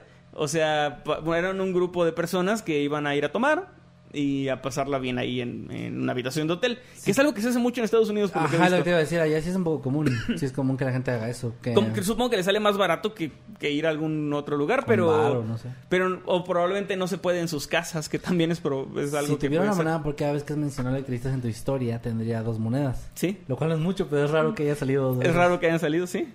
Qué buen chiste. Es una buena referencia. Y bueno, él tenía o continuó con esta teoría de que debido a la falla eléctrica, ellos y al estar en estado de ebriedad y en, en grupo, era probable que hubieran ido a tratar de pues de molestar a Greg o de, de golpearlo, de hacer algún tipo de venganza, ¿no? Que es, es muy Era raro. posible, pero no probable. Era posible. Es que también eh, entiendo que no había como muchas más explicaciones. O sea, Pues como detective también supongo que te vas como a lo más obvio, lo más evidente primero. Lo descartas y luego ves si fueron aliens, ¿no? Es como muy, muy raro. Entonces, él se interrogó con estos eh, electricistas, pero no lo llevó tampoco a nada, no tuvo ningún... O sea, ellos de hecho dijeron que ni siquiera sabían que había una persona en la otra habitación, ni sabían que había provocado la falla eléctrica. Cuando, o sea, cuando falló se dieron cuenta, pero no es como que supieran en ese momento que la persona de al lado lo había provocado. Claro. O sea, no tenían forma de saber eso, ni si había pasado en todo el hotel o solo en su habitación. Pues sí, Entonces, o sea, sí, sí. la verdad tenía mucho sentido, así que no, no lo llevó tampoco a nada. La investigación pareció estancarse en este punto. No había una, una explicación. Y aquí es donde yo quiero soltar esta pregunta. ¿Qué creen que le pasó? Hay respuesta, o sea, el misterio se resolvió, pero ¿qué- Sí, sí, qué- sí, hasta este punto, ¿qué creen que le pasó? Me encantaría que lo dejaran por ahí en Twitter. también en los comentarios. Y pues tú que me digas aquí en persona, ¿qué crees que pudo pasarle? Es que no creo que hubiera sido alguien, güey. Eso está muy raro. Es que, es que por todo lo que tienes, a ver, tiene una fisura en el escroto. Muy pequeñita. Muy pequeña. Es como la única cosa de lesión que no tiene que ver con su caída, ¿no? Sí, la otra O sea, laceración externa. era la de la cara. Y luego tiene los órganos Ah, dañados. había una, perdón, no mencioné eso, había una especie de hematoma, pero que estaba como por su ingle, como si fuera un golpe, pero por la ingle hacia, hacia la cadera. Ok. Eh, pero, pero tampoco, tampoco es como que dé mucha evidencia. Es que no tengo ni puta idea. O sea, los órganos destrozados. Pero destrozados... Es que no sé por qué me estoy imaginando todo el rato como si estuvieran dañados como por electricidad o algo así. Pero no, o sea... Eh, pues estaba, es que no se sabía ni siquiera por qué. era- la- No, pero me refiero, no estaba quemado, no estaba... No, solamente era como si hubieran reventado. Y también Pues la, la arteria, de su, la ¿no? arteria de su corazón. Podría ser veneno. Es, lo, es, Es lo que más- creo que el veneno no... Pues ya sé, pero es que lo único que se me ocurre que le que se comió una dinamita. es que no sé, güey. Bueno, que se comiera algo que explotó dentro también es una buena teoría. Se comió una granada, es que no tengo Ajá. idea. No, no sé, perdón por la memoria del difunto, no sé, no sé. Bueno, este, ahí, ahí dejan los comentarios y ahorita ya A ver vemos la quién gente. latinó. No hagan trampa. No, no, Ratas, google, no googleen. Se lo chaparon, dicen. Se lo chaparon. Así nomás se lo chaparon. La esposa, Fue el entonces... diablo. Fue el una gran yo, creo, eh, yo como científico y escéptico, esa es mi explicación. Güey, perdón que interrumpa tu tema, pero te a, a- alguna persona que nos acaba de comentar, no voy a decir quién ni nada, Ujú. Que le pidieron que vaya a un lugar, a un video, que, que en un video diga que como experto en Ah, sí, X en- en- cosa, en- en su en materia. ramo, en su ramo, así digamos, tú, por ejemplo, experto en enfermería, Si yo como enfermero, mi te- opinión te científica... pidieron que, que- no, no, tío, o sea, es así, no es el ejemplo de Manuel. Es una Que anécdota. Le pidieron que fuera a dar en un video de YouTube su, su opinión, pero que dijera que fue el diablo. Ajá, O sea, que- que- así tú como profesional... Así como, ah, yo como in- ingeniero en sistemas, creo que él es el diablo. Sí. No. Arriesgándote a perder tu, Me dio tu mucha celu- risa, su- güey. tu cédula y tu credibilidad. Me dio mucha risa esa pendejada. Pero bueno, perdón, continuemos. Qué buena continuemos. anécdota. Y bueno, eh, la esposa de Greg entonces decidió contratar a un detective privado para, ah, pues sí, o sea, como para ayudar en el caso. De hecho, me sorprendió esto porque él trabajó en conjunto con el detective Apple. O sea, fue, se presentó con él y como que empezaron a trabajar juntos. Lo que se me hace extraño porque normalmente los detectives son como muy celosos con eso de que no contamines mi, Pues mi sí. investigación. Sí, y eso. es raro, sí, es raro. Pero también él era, eh, su nombre, el, el nombre del detective privado, es Ken Brennan.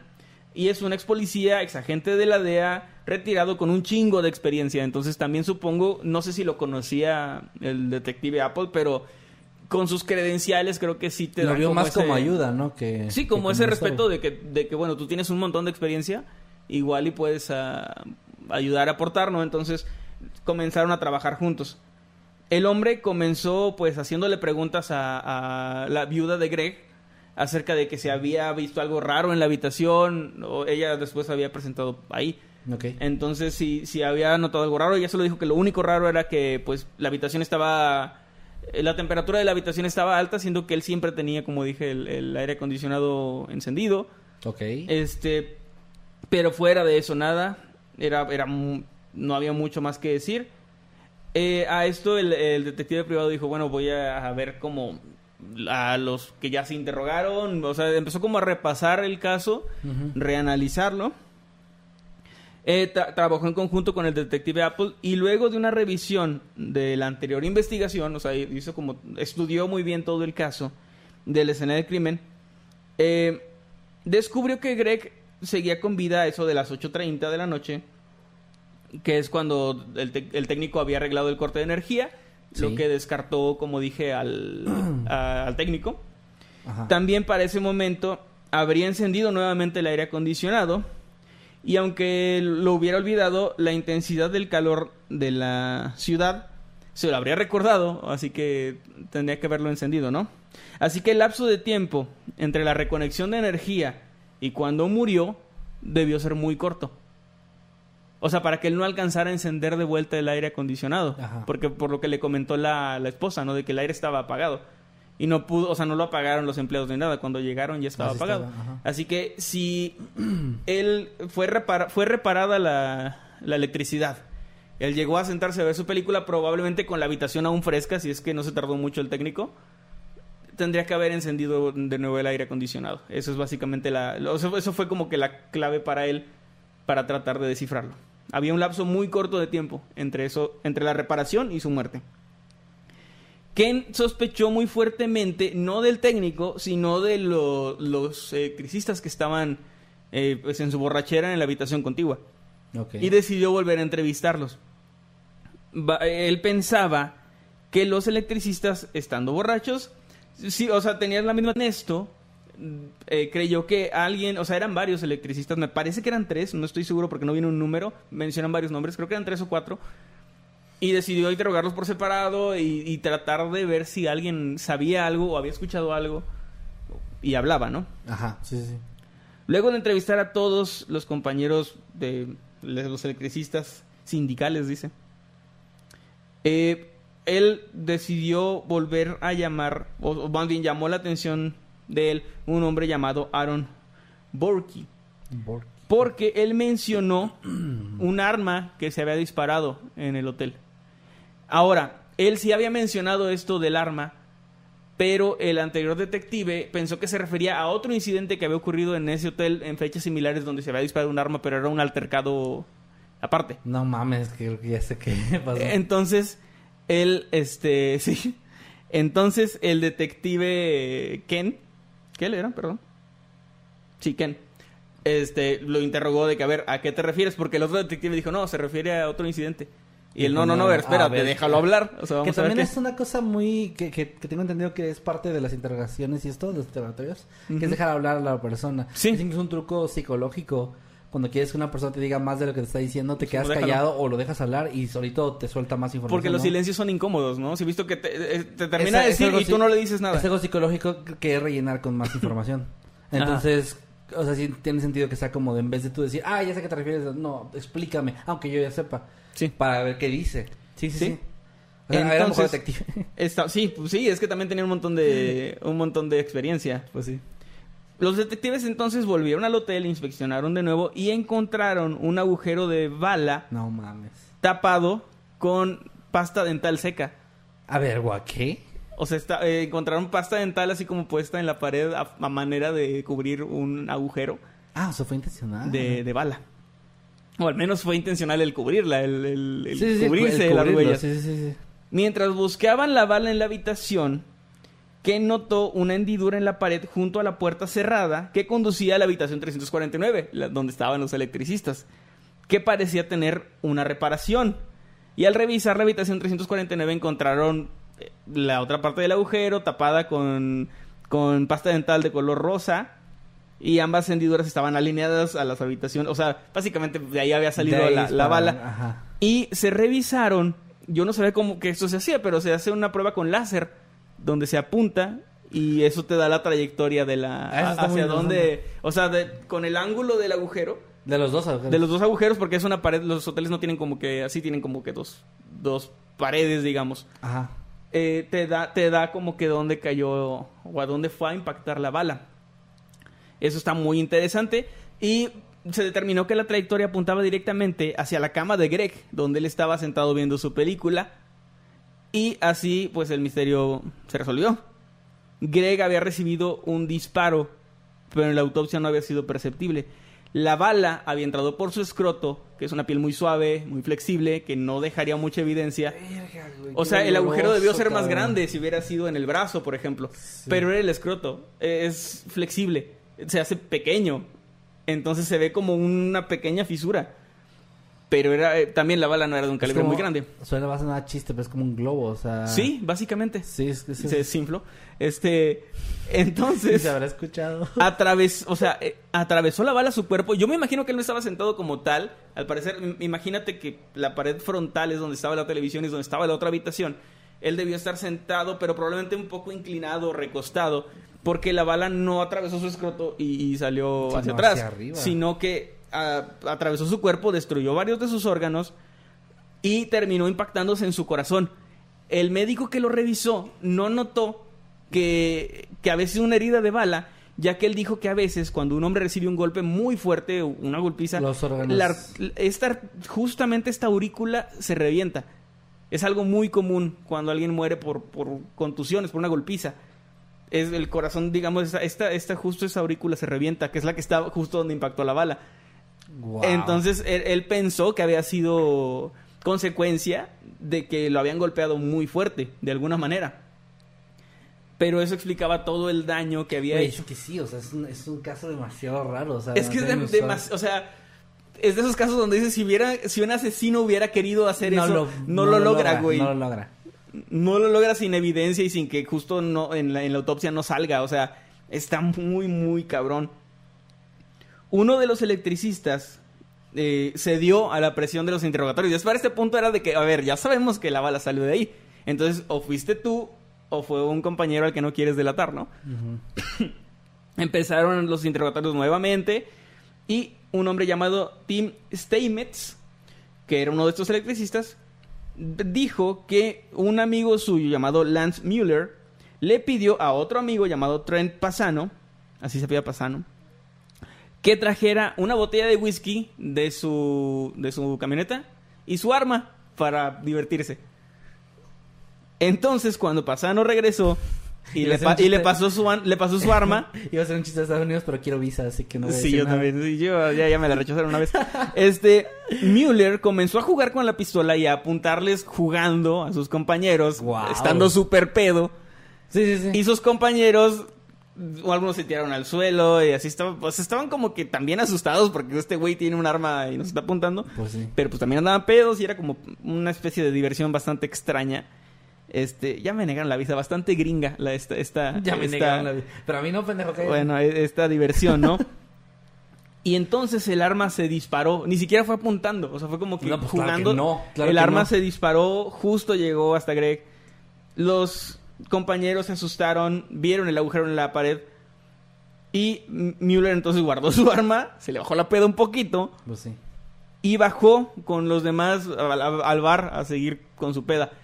A este punto eh, declararon que ellos no sabían si había alguien en la otra habitación. Simplemente se asustaron y trataron de sordearse y esperar a ver qué pasaba. Sí.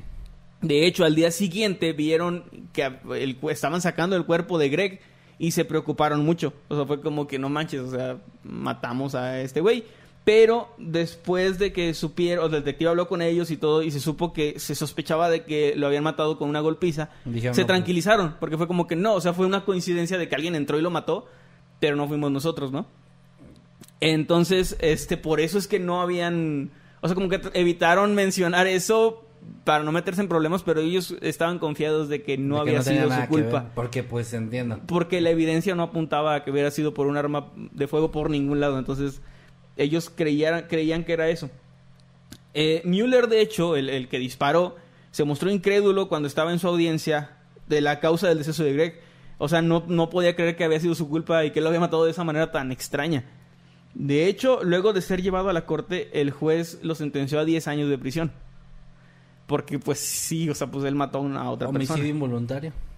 Fueron ocho meses lo que se tardaron los detectives en... Bueno, el detective que se tardó menos, pero en total la, la investigación duró ocho ajá. meses hasta que pudieron resolverlo. La verdad es un caso que era bien difícil de resolver. O sea, este, este caso hace 100 años hubiera quedado como que una muerte natural, yo creo.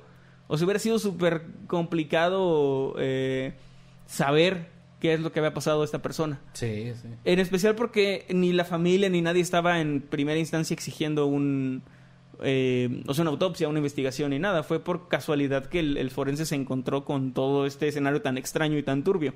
Simón. Ahora, algo bastante, ya para terminar este caso, que pues la verdad fue, fue muy raro. Algo, un dato curioso y pues medio feo, aunque la verdad fue muy responsable este güey que disparó. Es que si él hubiera desde el principio mencionado esto y hubiera confesado que disparó, probablemente ni siquiera hubiera ido a la cárcel, porque era un incidente muy extraño, homicidio involuntario. Tal vez hubiera recibido como que algún castigo menor, pero al momento de, de ocultarlo, de callarse y, y o sea, de que pasaban meses y todo, esto lo, lo llevó a ser sentenciado 10 años. Sí, sí, sí, sí está ahí 10 años. Eh, sí, Bueno, de hecho, ¿no? Ya ya, ya a este punto tendría que haber salido, pero sí, sí se cumplió. O sea, Güey, qué pedo, o sea, si es, si es ese de que, ¿por qué estás aquí? No, ahora, la verdad, yo, o sea, a pesar de que fue involuntario, fue completamente imprudente e innecesario. sí, es como sí, los güeyes que disparan en Año Nuevo. O sea, si matas a alguien, mereces ir a la cárcel por esa o sea, ¿sí pendejada. te conté en alguna ocasión que conocí a una persona víctima de una bala de esas? Sí, sí, no sé si lo has contado aquí, pero a mí sí me no me acuerdo contado. si lo conté aquí o no, pero... Eh, Sí, o sea... pero yo- sí, o sea, la verdad, por más que, ay, es que andaba pedo disparando, no es una excusa válida Porque Mm. si tú, o sea, si era como que no, soy un policía, estaba en una persecución y en un forcejeo se me disparó el arma, o sea, aún así es un pedo. aún así es un pedo, pero en chingo de Sí, es ese tipo, ah, justo, accidentes totalmente prevenibles, Ajá. evitables. Sí. Que, o sea, es una pendejada. Sí, es como que no sé por qué se incendió mi casa si yo solo estaba jugando con gasolina y con Ay, y lo, fósforos. lo- lo- o sea, digo, no importa quién sea la víctima, una víctima fatal siempre es algo muy lamentable con una cosa así, ¿no? De estar jugando, porque es lo que están haciendo. Pero piensa si, si hubiera sido un bebé, un niño, o sea, quien sea que haya Sí, que hubiera podido haber o sea, muerto, pudo, pudo es una haber- bala, cualquier persona pudo estar en la otra habitación. Alguien comentó aquí en, en los o sea, en el chat en vivo que sí, cierto, también lo pensé, como nadie escuchó el disparo. Está sí, raro, bueno, no, La descono- música- desconozco la estructura del hotel. Bueno, es que desconozco. que tienen muy buena... Sí, desconozco qué cantidad de gente había. Sí. O sea, igual y no había nadie más cerca. Es, es muy complicado. Y sí, los hoteles de repente están muy bien insonorizados porque precisamente están hechos para dar privacidad. Pues sí. Si no, habría un montón, de, una- todo un soundtrack ahí, cada que uno va. Este, pero está. Pues una está- vez me tocó escuchar. Mm, a mí no, pero está, está bastante silencioso en general. Bueno, Y, y pues bueno, es ahí queda el, el tema de hoy que por si se preguntan a cuál estaba medio relacionado, yo creo que esto bien pudo ser un caso de muertes extrañas de las que traje hace un par de episodios. sí, sí, sí. Este, pero no quise mencionar cuál era porque iba a spoilear. Pero, pero sí está bastante raro. Afortunadamente, pues se hizo justicia y esa persona lo pensará dos veces antes de irse a empedar a un hotel y a jugar con un arma. Ay, güey, pero Con pues unos una amigos. persona murió por sus pendejadas. Eso da, da sí. coraje. Sí, la verdad sí. Y de una forma bien rara, aparte, porque pues... Sí, no, y aparte era un tipo súper tranquilo que, o sea, irónicamente, el haberse ido al table como muchos otros señores probablemente Le hacían, le hubiera salvado la vida, güey. Es que no te imaginas que no te va a pasar algo así. Pues no, no, no, no, es son el último cosas... lugar donde te imaginas que una bala te va a dar en los huevos, o sea... Hoy venía maneja- manejando este, de regreso a la casa después de dejar a, a mi esposa en su trabajo. Ajá. Y había un, un tráiler así como que muy cerca de mí. Y rebotó una piedra que justo dio en el cristal frente a mí, pero rebotó. Y me acuerdo que me habían contado de una persona que murió de esa forma con una piedra que atravesó el cristal y lo mató. Hay un video Y- muy, y- muy famoso también de un ladrillo que le pasa lo mismo. Sí, afortunadamente una piedra, o sea, sí lo alcancé a ver que era de un tamaño considerable para verse, pero no tan grande para romper el cristal. Pero sí me pasó por la mente eso de mierda, estas son cosas que yo, yo no hubiera podido hacer absolutamente nada si esa piedra era más grande o si era otro una tipo de época cosa. donde era una fobia que yo traía, ¿eh? Eso de Que no, es, que no me acuerdo por qué me enteré de alguien que se lesionó o murió o algo así, de que un auto pisó una piedra Sí.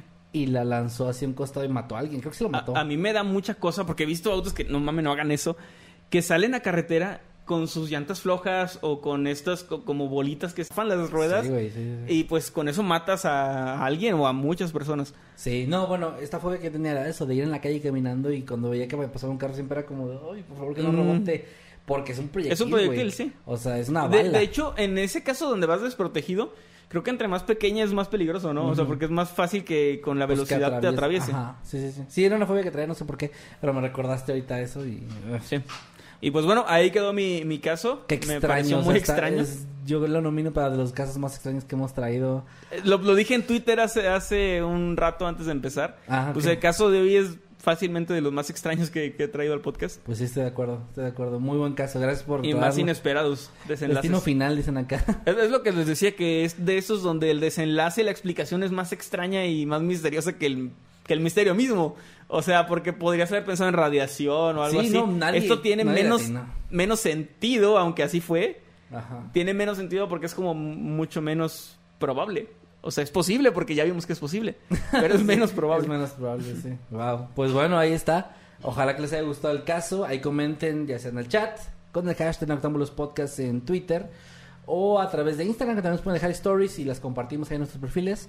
Eh, antes de empezar con lo demás, pues una vez las redes para que nos puedan etiquetar. ¿Cómo estás en todos lados? Así es, me encuentran en todos lados como arroba Emanuel con doble M guion bajo night. Y si quieren oír mi música, los invito a que escuchen mi música. La pueden oír en YouTube, en Spotify, en Amazon Music, en Apple, Apple Music se llama también. Como Emanuel Morales también, así me encuentran. Sí, de hecho está bien chido que hubo gente que te compró tu disco ahora en Gracias en a la gente. Y lo, lo que a mí me gustó de eso es que llegaban y ya sabían, o sea, es como vengo por el disco. Ajá, sí. Lo cual estuvo muy chido, me gustó mucho ver eso, que también andabas firmando unos, unos discos y, y qué chingón. Retomando, pues gracias a los que nos fueron a visitar a la mole, muchas gracias por el apoyo. Siempre es muy bonito, muy cálido, de verdad que nos, nos llena de energía y de, de emoción. Nos el encanta poder, ir. el poder verlos, o sea, el poder estar ahí en persona. es otra vibra completamente distinta que pues a través de internet, ¿no? Que siempre tiene como que esta barrera. Sí. Estar ahí esto está muy No, muy está bien chido poder este, tomarnos fotos. De repente nos piden abrazos, nos piden así como saludos en, en vivo ahí. Me da mucha muy chido. cuando alguien nos pregunta si nos puedo abrazar. Sí. Porque es como, eh, tiene como esa capa de que además nos pregunta. Sí. O sea, quiere no incomodarnos, ¿no? Y, y entiendo por qué, pero se me hace muy... Y ya le decimos no. y ya, ya. vamos a Gerole. Y taclea a esa persona. Ger, Ger, por favor. Y taclea. Y Llegan dos Gers grandotes. Sí, y se le llevan. No, no. Sí, no, no, no. Nah, tenemos claro mucho, no, claro mucho no, gusto de, verlos. Mucho gusto de verlos. Este, bueno, vamos a leer entonces algunos de los superchats que nos Así faltaban. es. Henry Guzmán, muchas gracias por ese super chat. Nos da dos dólares. Dice: Envíenle buenas vibras a Ay, no, está otra vez. BSC de Ecuador Sur Oscura. Sí, sigue, sigue, sigue, sigue. Eh, no sé qué es BSC de Ecuador Sur. BSC, déjame lo busco. Debe ser algún BSC equipo, supongo, no sé. Voy a poner. Eh, Barcelona Sporting Club de Ecuador.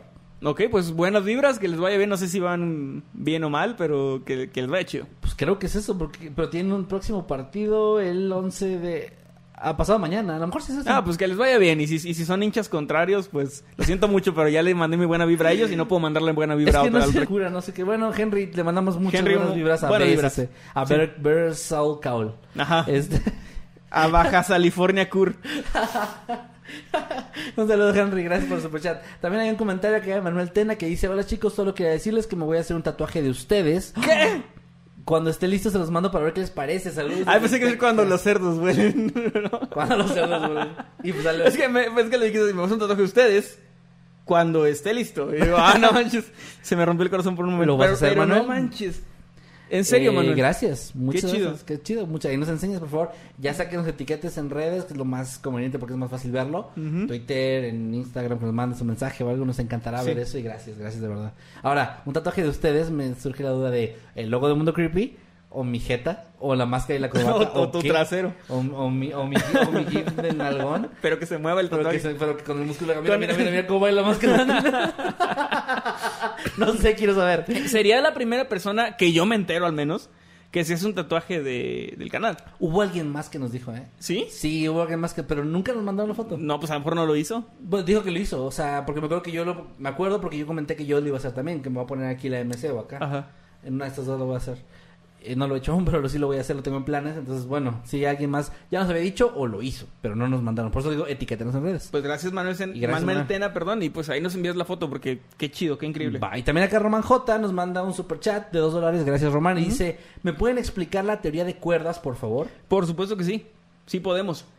Y muchas gracias, Román, por ese super chat. Gracias a Lobo Hernández, que ya, ya, ya tiene 26 meses como miembro. Dice, muy buenos temas. Le cantarían las mañanitas a mi novia Ale XF con voz de A narrador. chinga, cantaron mañanitas con voz de narrador. ¿Cómo hacemos está? Pues con la voz. Estas son las mañanitas. Que cantaba el rey David. Hoy por ser tu cumpleaños, Te las cantamos a ti. Despierta. Ale, despierta. Ale, despierta. Es la parte incómoda siempre hasta Sí. narración, güey. No Sí, podemos... siempre, siempre. Bueno, saludos, Ale. Un saludote. Ahí está. Ojalá que te hayan gustado las mañanitas. Un saludo. Gracias también. a- ah, no, perdón, eh, es tu turno. Disculpa. Jennifer Martínez está cumpliendo siete meses como habitante inmortal. Gracias, Jennifer. Y dice: Hola chicos, dentro de mi lista de deseos está ir a visitarlos desde Puerto Rico en ¡Wow! algún evento. Les deseo todo el éxito del mundo. Ojalá que se pueda. Estaría increíble. Ya sea que También estaría bien chingón que nos lleven que a Puerto nos Rico. lleven a Puerto Rico, claro, por favor. Vayan a molestar, así, spamear a todas las eh, convenciones o todos los eventos que haya por allá de ese tipo. Sí, tiene que haber ahí por De- tiene que eventos haber- de terror, tiene de que haber algo. cómics, de, algo. cómics. Quedamos muy bien en los de cómics. Sí, es que estamos tratando de abarcar todo, ¿no? O sea, Tenemos nuestro vamos a sacar nuestra, nuestra línea de... Pero bueno, eh, sí, Jennifer, muchas gracias. Ojalá que nos podamos topar eh, muy pronto. Un abrazo. Muchas gracias también Amarillo, que ya lleva 18 meses como habitante inmortal. y nos deja un bonito mensaje que dice...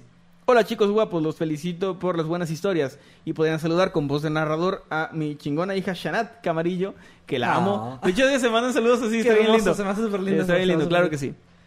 Hola, ¿qué tal? Buenos días, tardes o noches. Los saluda su amigo Nightcrawler. Y su amigo Masketman. Y este es un saludo muy especial para Shanat, que es una hija muy chingona. Es muy chingona Shanat y gracias a su mamá Rocío por estos mensajes. Saludos, Rocío saludo y Shanat. Camarillo, que siempre andan aquí al pendiente. Sí, Me parece que ya es todo por ahora. Oye, hay alguien ahí, eh, justo en el, en el de Rocío, eh, que un saludo Rocío, que nos pregunta, bueno, a ti más bien, Ah. Samuel dice, yo quiero un disco de Manuel. Creo que tiene rato que no lo mencionas, de que pueden Es obtener cierto. tu disco. De hecho, no lo había mencionado porque teníamos lo de la mole y eso y no me iba a dar tiempo de enviarlos, pero ya estoy más libre. No lo había hecho porque dije, no, no voy a tener Pero tiempo. acabas de mandar hoy, y ¿viste, no, y no? no ¿Ya estás quisiera, sí, no, no quisiera quedar mal ni nada. Claro. Pero acabo de hacer tres envíos el día de hoy, lo que fue muy chido.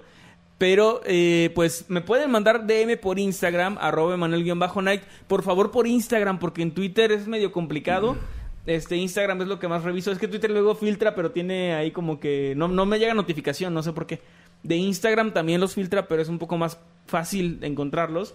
Man- mándenme DM preguntando por su, por su envío. Estoy viendo, ya casi casi estoy cerca de tener envíos internacionales. Ah, sí. Pero por ahora solamente en, en- dentro de México. Debes abrir un correo también para que seamos para los que no tienen Instagram. Estaría chido, ¿eh? sea, un Sí. correo tuyo para eso. Pero bueno, por ahora lo estoy manejando por Instagram. Voy a ver si abro el correo. Me pueden pedir por ahí el, el disco.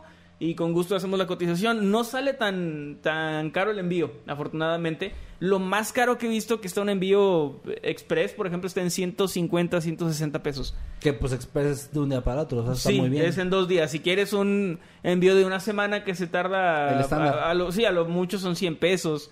110 pesos es lo que me ha salido de repente. Ahí hay Pero que te manden son, un, un son buenos, son buenos precios de envío, entonces por ahí este, me mandan mensaje y les envío el disco con todo gusto. Ahí, arroba Manuel-Night, Instagram. Y escúchenlo en Spotify, ya está ahí disponible completo. Vean los videos oficiales.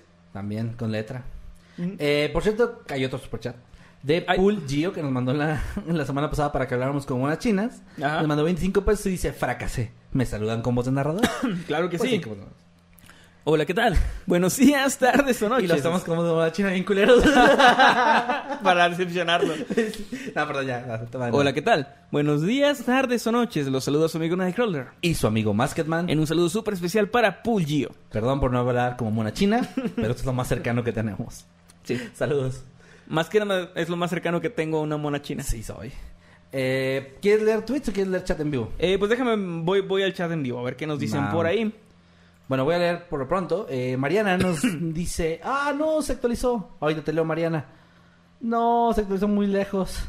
No, no, La ¿la, puta- la perdiste? Maldito Twitter, ¿por qué haces eso? La perdiste Sí, la para perdí. Ahí voy, dale, dale, tú sigue. Aquí me- está, aquí está. Creo que también soy claustrofóbica porque estuve impresionada todo el relato. El buen Kevin nunca falla en dejarme mal cada hashtag analizamos los fotos. Perdón.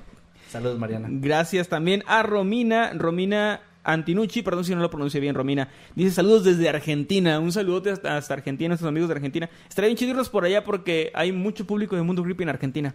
Mucho, ¿verdad? Desde el principio del canal ha Era habido un montón del- de gente de Argentina. Y en los videos, güey, siempre está Argentina en los top de los que países sí, que más está. Estados Unidos, México, Argentina siempre. Como los en- primeros en, tres. en el top 3. Sí, Muchas sí. gracias amigos argentinos. Los queremos mucho. También España ha incrementado mucho. Últimamente, Hay que últimamente aumentar- nos, hemos ido mucho a Europa, así como Sí, invítenos a Europa. Me gustaría cruzar el charco. Sí, claro. Pero bueno, ah, también hay otro acá de Linda Rosales, un tweet que dice hashtag Noctámbulos Podcast. Ya estoy lista para el en vivo. Saludos desde California. Saludos, Linda. También Mr. Jerry dice aprendiendo más con el cine en 10 minutos que con la escuela en 10 años. Jaja, no se crean. Hashtag Noctámbulos Podcast.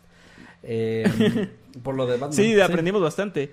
También Montserrat López dice, oigan, y en el caso de Manuel, ¿qué pasó con lo de la pasta? O sea, lo de la pasta de Ah, dientes. pues ellos intentaron. Yo creo que sí, por lo que por lo que entiendo, Lo ellos más raro es que hayan ido al cuarto de la... eh, pasaron meses. Es probable que se hayan hospedado a alguien y Pues Ah, uh, no sé. O alguien más. Bueno, quién sabe. Sí. Es cierto, eso no se aclaró del todo. Bueno, no es- igual no- y también, o sea, no pudo haber sido otra cosa de que alguien de intendencia llegó y vio un hoyito ahí y lo tapó con pasta de dientes, o sea, no lo sé. Pues. Pero fue, fue un caso bastante extraño ya de por sí. Antito BM nos manda en Twitter hashtag Podcast. Hola chicos, saludos de Argentina, justo lo comentábamos. Ya me siento atrapada en esa cueva. Pues sí, yo tampoco con mi claustrofobia. Y Ujú. Emanuel que se acaba de enterar hace unos años que tiene que claustrofobia. tengo el claustrofobia. El aire como que no podía respirar, como que estaba... Me sentí como, como un gato atrapado en una Sí, caja, o sea, sí, así sí. como mucha desesperación. si veas las imágenes no las veas, pero si las vieras... no, sí está uf. cabrón. Solo con lo que mencionaste ya se me estaba enchinando la piel. Tengo, tengo uno que está bueno, perdón. María Ortiz dice, hashtag Noctámbulos Podcast, nadie, en serio, en serio nadie, los rescatistas. Lo único que queda es cortarte la pata. es una referencia de Tierra de Osos muy buena, muy buena. Emanuel Flores Ortiz dice, chicos, ya no volverán a ver el cómic Infierno para Inocentes en Mercado Libre, necesito ese horror gráfico. Ah, bueno, justo Pues- estábamos hablando de eso, de que ahorita con lo de los eh, envíos Los envíos, con los discos de Manuel, estamos viendo la posibilidad de, de empezar a enviar el cómic también. Y también sacarlo en formato digital. Es más, más, más tardado de lo que pensamos. Sí. Pero sí, sí, sí estamos pensando en eso. Ahí estén al pendiente, por favor, de las redes del canal y de nuestras redes. Porque espero que pronto, no sé si para inicios del próximo año a lo mejor, ya se pueda empezar a enviar. Eh, Sí, ojalá. Internacionalmente, que es lo que más nos interesa. Eh, no, no que en- nacional no, pero nacional, pues aquí andamos, ¿no? Es fácil que vayamos a algún lugar, pero internacional no hemos salido del país. Hasta ahorita no nos han invitado, ¿eh? No nos han invitado. eh, no nos han invitado. Entonces, está, es muy difícil que lo consigan, pero aquí en México pues todavía hay oportunidad. Fíjate que llegamos a tener un par de invitaciones fuera del país, ahora que lo recuerdo, pero En la nunca se, pandemia. nunca se concretaron. En la pandemia, pues no se podía por la pandemia. A Sí, Colombia, me ya lo- parece- yo, lo, yo lo he mencionado varias veces, a Colombia ya nos, ya nos Mm, invitaron, pero no se ha concretado. Me parece que si no, si no recuerdo mal era Colombia y era Perú. Pero, ajá. Era en Perú también donde nos dijeron, Sí, pero al final no se hizo una- nada y pues. Es que fue justo en la pandemia, necesitamos Sí. retomar esa- esas conversaciones. ojalá, ojalá. Hay que, hay que decirle que mande correo. Hay que, "Oi- oigan, aquí estamos. Mira, dice Mario Ortiz, creí que, chale, creí que John se iba a salvar, los estoy escuchando mientras, Sí, yo como también. toda persona responsable, estoy pro- procrastinando. en vez de hacer mis deberes, estoy haciendo un dibujo mientras los veo. Y también Gray dice, desde que vi la captura en el Octámbulos de hoy, ya sabía que iba, de que iba el caso. Es uno de los más tristes y aterradores que he escuchado de pensar en esa idea de estar atrapado ahí. Y pues sí, sí está cabrón. Gracias Gray por tu tweet. Sí, muchas gracias también. Alexis Good dice Matamoros en el mapa. Claro que sí, Alexis. Aquí andamos. Pedro H. Espinosa acaba de enviarnos un super chat de Ah, 25 gracias. pesos. Gracias. Gracias. Pedro. Un abrazote. Dice, no llegué a tiempo. Una carita triste. Lo veré desde el inicio. Y así, carita fachera. Carita Saludos. fachera. Gracias. Un saludote, gracias, un Pedro. saludo. También dicen acá, no dejen de hacerlo, aunque las anécdotas duren todo el programa, así se hace más la fogata virtual y sabe mucho más rica la plática. Me imagino que de que estábamos hablando Sí, mucho sí. al principio, así que gracias. Eh, Tokunashi Desnotodo. Gracias. Y también por acá, eh, Andy Dorantes dice tarde pero seguro. Hashtag Noctámbulos Podcast. Ya no escuché el tema de Kevin, pero sí lo conocía y me da mucha ansiedad. Qué ganas de haber ido a la mole la semana pasada con mi disfraz, pero tenía concierto de Imagine Dragons y a la Ah, mera mira. hora cancelaron. Les presumo y nos manda No su manches, disfraz. cancelaron. Qué feo. Lo que. Y nos manda su disfraz que está un- una persona, un chico con ella, disfrazado de Bob Esponja en- con la guitarra de Goofy Goober. Qué chido. con de mago y ella está como el Patricio. Como con las Patricio. botas- con las botas. Ajá, Qué está muy, está muy chido su disfraz. Este, y bueno, gracias. por Isabel Monroy. Román J te ama. Y Román dice, desde el aeropuerto voy de visita a tierras mexicanas. Wow, mira. Ro-. Román, para ponernos en contexto, Román J me acaba de mandar, un- nos acaba de mandar perdón, un superchat, a mí, un superchat de dos dólares. Y dice, hola chicos, díganle a Isabel Monroy que la amo. Wow. Mira nada más, Mundo Creepy formando el amor aquí. Sí, uniendo corazones. Qué bonito, qué bonito. Saludos, Román y... y Isabel. que la amo a visitar. A lo mejor, ¿no? Ah, Shaman también nos mandó, eh, nunca falla Shaman con las referencias de los Simpson y nos manda una imagen de Homero con su cama toda en el hotel toda hecha mierda y la, al lado Skinner con su cama tendida, que Qué somos tú y chido. yo, por cierto. Sí, somos tú y yo. Yo, Yo- siempre soy muy ordenado. y- Sí, sí, sí, cállate. Este, los electricistas reunidos en el hotel me acuerdan al episodio de concurso de tacaños de Bob Esponja, dice Gray, donde están todos los, sí, me acuerdo de eso, de todos los monos como Don Cangrejo. Ah, sí, los don cangrejos. Pero bueno, ahí está el comentario. Eh, dice Daeg ex boy. Pero si hubiera sido así, no se habrían visto los golpes a simple vista, porque dijeron que se dieron cuenta de esto recién al hacerle la autopsia. Eh, es que no tenía golpes. O sea, fue No. un orificio por el, por el escroto y lo demás estaba por dentro. O sea, la bala no salió, la bala terminó en el corazón. No, es que no había terminado de contar el caso, porque aquí Brito, que mandó un tuit después, Ah, perdón, perdón. dice, se masturbó de manera tan brutal que le dio un infarto. o le dieron un golpe tan fuerte en sus cocos y le dio un infarto por la impresión. Sus cocos. Está- nunca le he escuchado cocos como para eso. Bueno, ahí está. Bueno, tiene sentido porque así como que, bueno, este, pues sí. Bueno, ¿algún otro comentario que quieras leer por allá? Eh, pues sí, ya para terminar por aquí, este, un saludote a los que están comentando, un saludo G, vivan los novios, ponen, ya no estoy enojada contigo, Román J le pone Isabel Monroy, desconozco el, el contexto y quiero desconocer el contexto. no quiero saber. Ok. Ajá. Y pues un saludote también a, Jenny Cactus que está por acá, Jesús Mercado, a Meme Parreño que anda por ahí, aquí a Karimi, saluditos. Ibáñez, Edna Nayeli, un saludote a todos, Saru también. Mira, Kato Konoshi desnotó ju- el contexto del tuit anterior que nos dijo es, soy una gran fan de ustedes y desde hace tiempo quiero comentar que algo que, algo de lo que más me gusta, perdón, no, no, no, que algo de lo que más le pone cereza al pastel de su podcast es que mientras exponen un tema, se interrumpe para reír o para comentar anécdotas que les hayan sucedido con respecto al mismo. Por eso Sí. dice, no dejen de hacerlo, aunque duren todo el programa. O sea, ayer es. Sí, me acuerdo que al principio había gente como que no entendía bien la dinámica y, Porque se, se sí, es que creo que comparaban mucho esto con los videos normales, ¿no? Sí. Que pues en un video normal no te voy a, no te voy a interrumpir ni tú a mí, pero pues acá pues es plática, ¿no? Y mucha gente que está poniendo tweets de que están súper confundidos o Ajá. sacados de pedo con, con la resolución de tu caso. Sí, está, está bien raro. Está bien raro, pero así pasó, se los prometo. Parcival dice que está reparando una Colt de juguete, una pistola Colt de juguete y nos manda no se te va a disparar, ¿eh? Si estás en un hotel. cuidado, cuidado con el escroto del vecino. del vecino. Hay que cuidar el escroto del vecino. Esa debe ser una frase así como... Cuidemos el escroto del vecino. Hashtag cuidemos el escroto del vecino. Saludos eh, a Carlos el Suculento 69. Qué gran nombre. Qué gran nombre. Que nos manda 25 pesitos. Dice saludos. Me envían un saludo con voz de narrador. Claro que sí. Hola, ¿qué tal? Buenos días, tardes o noches. Los saluda su amigo Nightcrawler. Y su amigo Masketman. Y este es un gran saludo para Carlos el Suculento 69. A ver, si es cierto que están suculento. A ver, a ver. Salúdote, Carlos. Gracias. Saludos. Pues bueno, con eso pues creo que podemos ir cerrando, creo yo. Gracias a todos los que estuvieron dejando sus tweets, los que estuvieron dejando sus superchats, sus comentarios en el chat en vivo. Y Así también muchas gracias a los que nos escuchan en plataformas de audio. Gracias, eh, chicos, de verdad, no me sorpre- sigo sorprendido de es- este, este chico que nos mencionó, lo nos ubica de Spotify, así que gracias. Si ustedes son algunas de las personas que no nos ubican, pues gracias por estar pasando por el grupo que es Noctámbulos Podcast, el grupo oficial y habitantes del mundo creepy. Quiero hacer una aclaración muy breve, muy breve. En la semana, justo cuando andábamos con lo por grupo oficial, y se llamaba pues Mundo Creepy, así tal cual.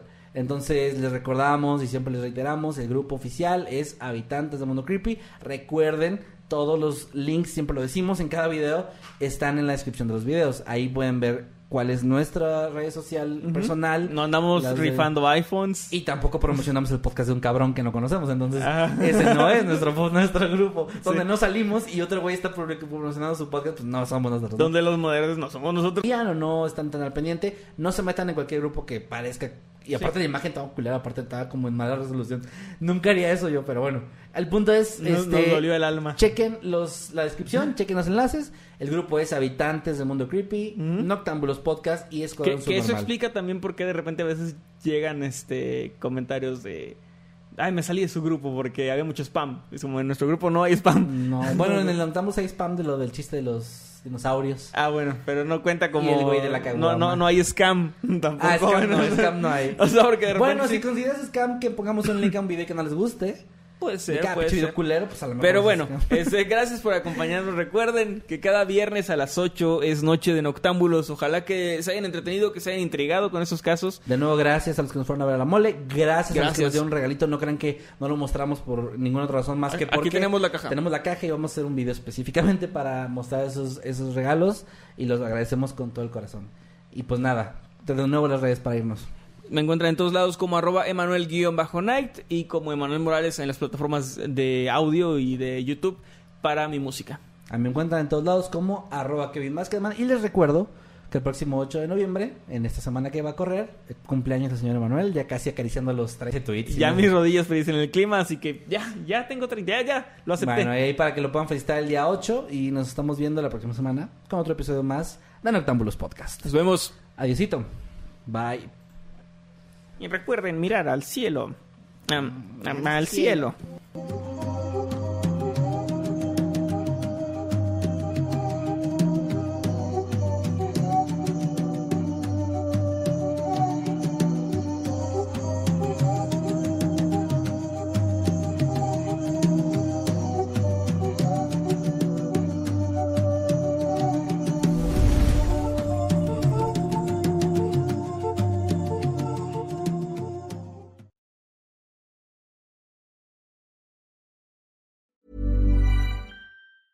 Hey, folks, I'm Mark Marin from the WTF Podcast, and this episode is brought to you by Kleenex Ultra Soft Tissues, your ally to help tackle your allergy symptoms this season. I love the change of seasons, but nobody loves pollen and all those other things floating in the air that make you sneeze during this nice weather. Kleenex Ultra Soft Tissues are hypoallergenic and allergist approved, so fight back against watery eyes and runny noses without worrying about irritating your skin. For this allergy season, grab Kleenex and face allergies head on.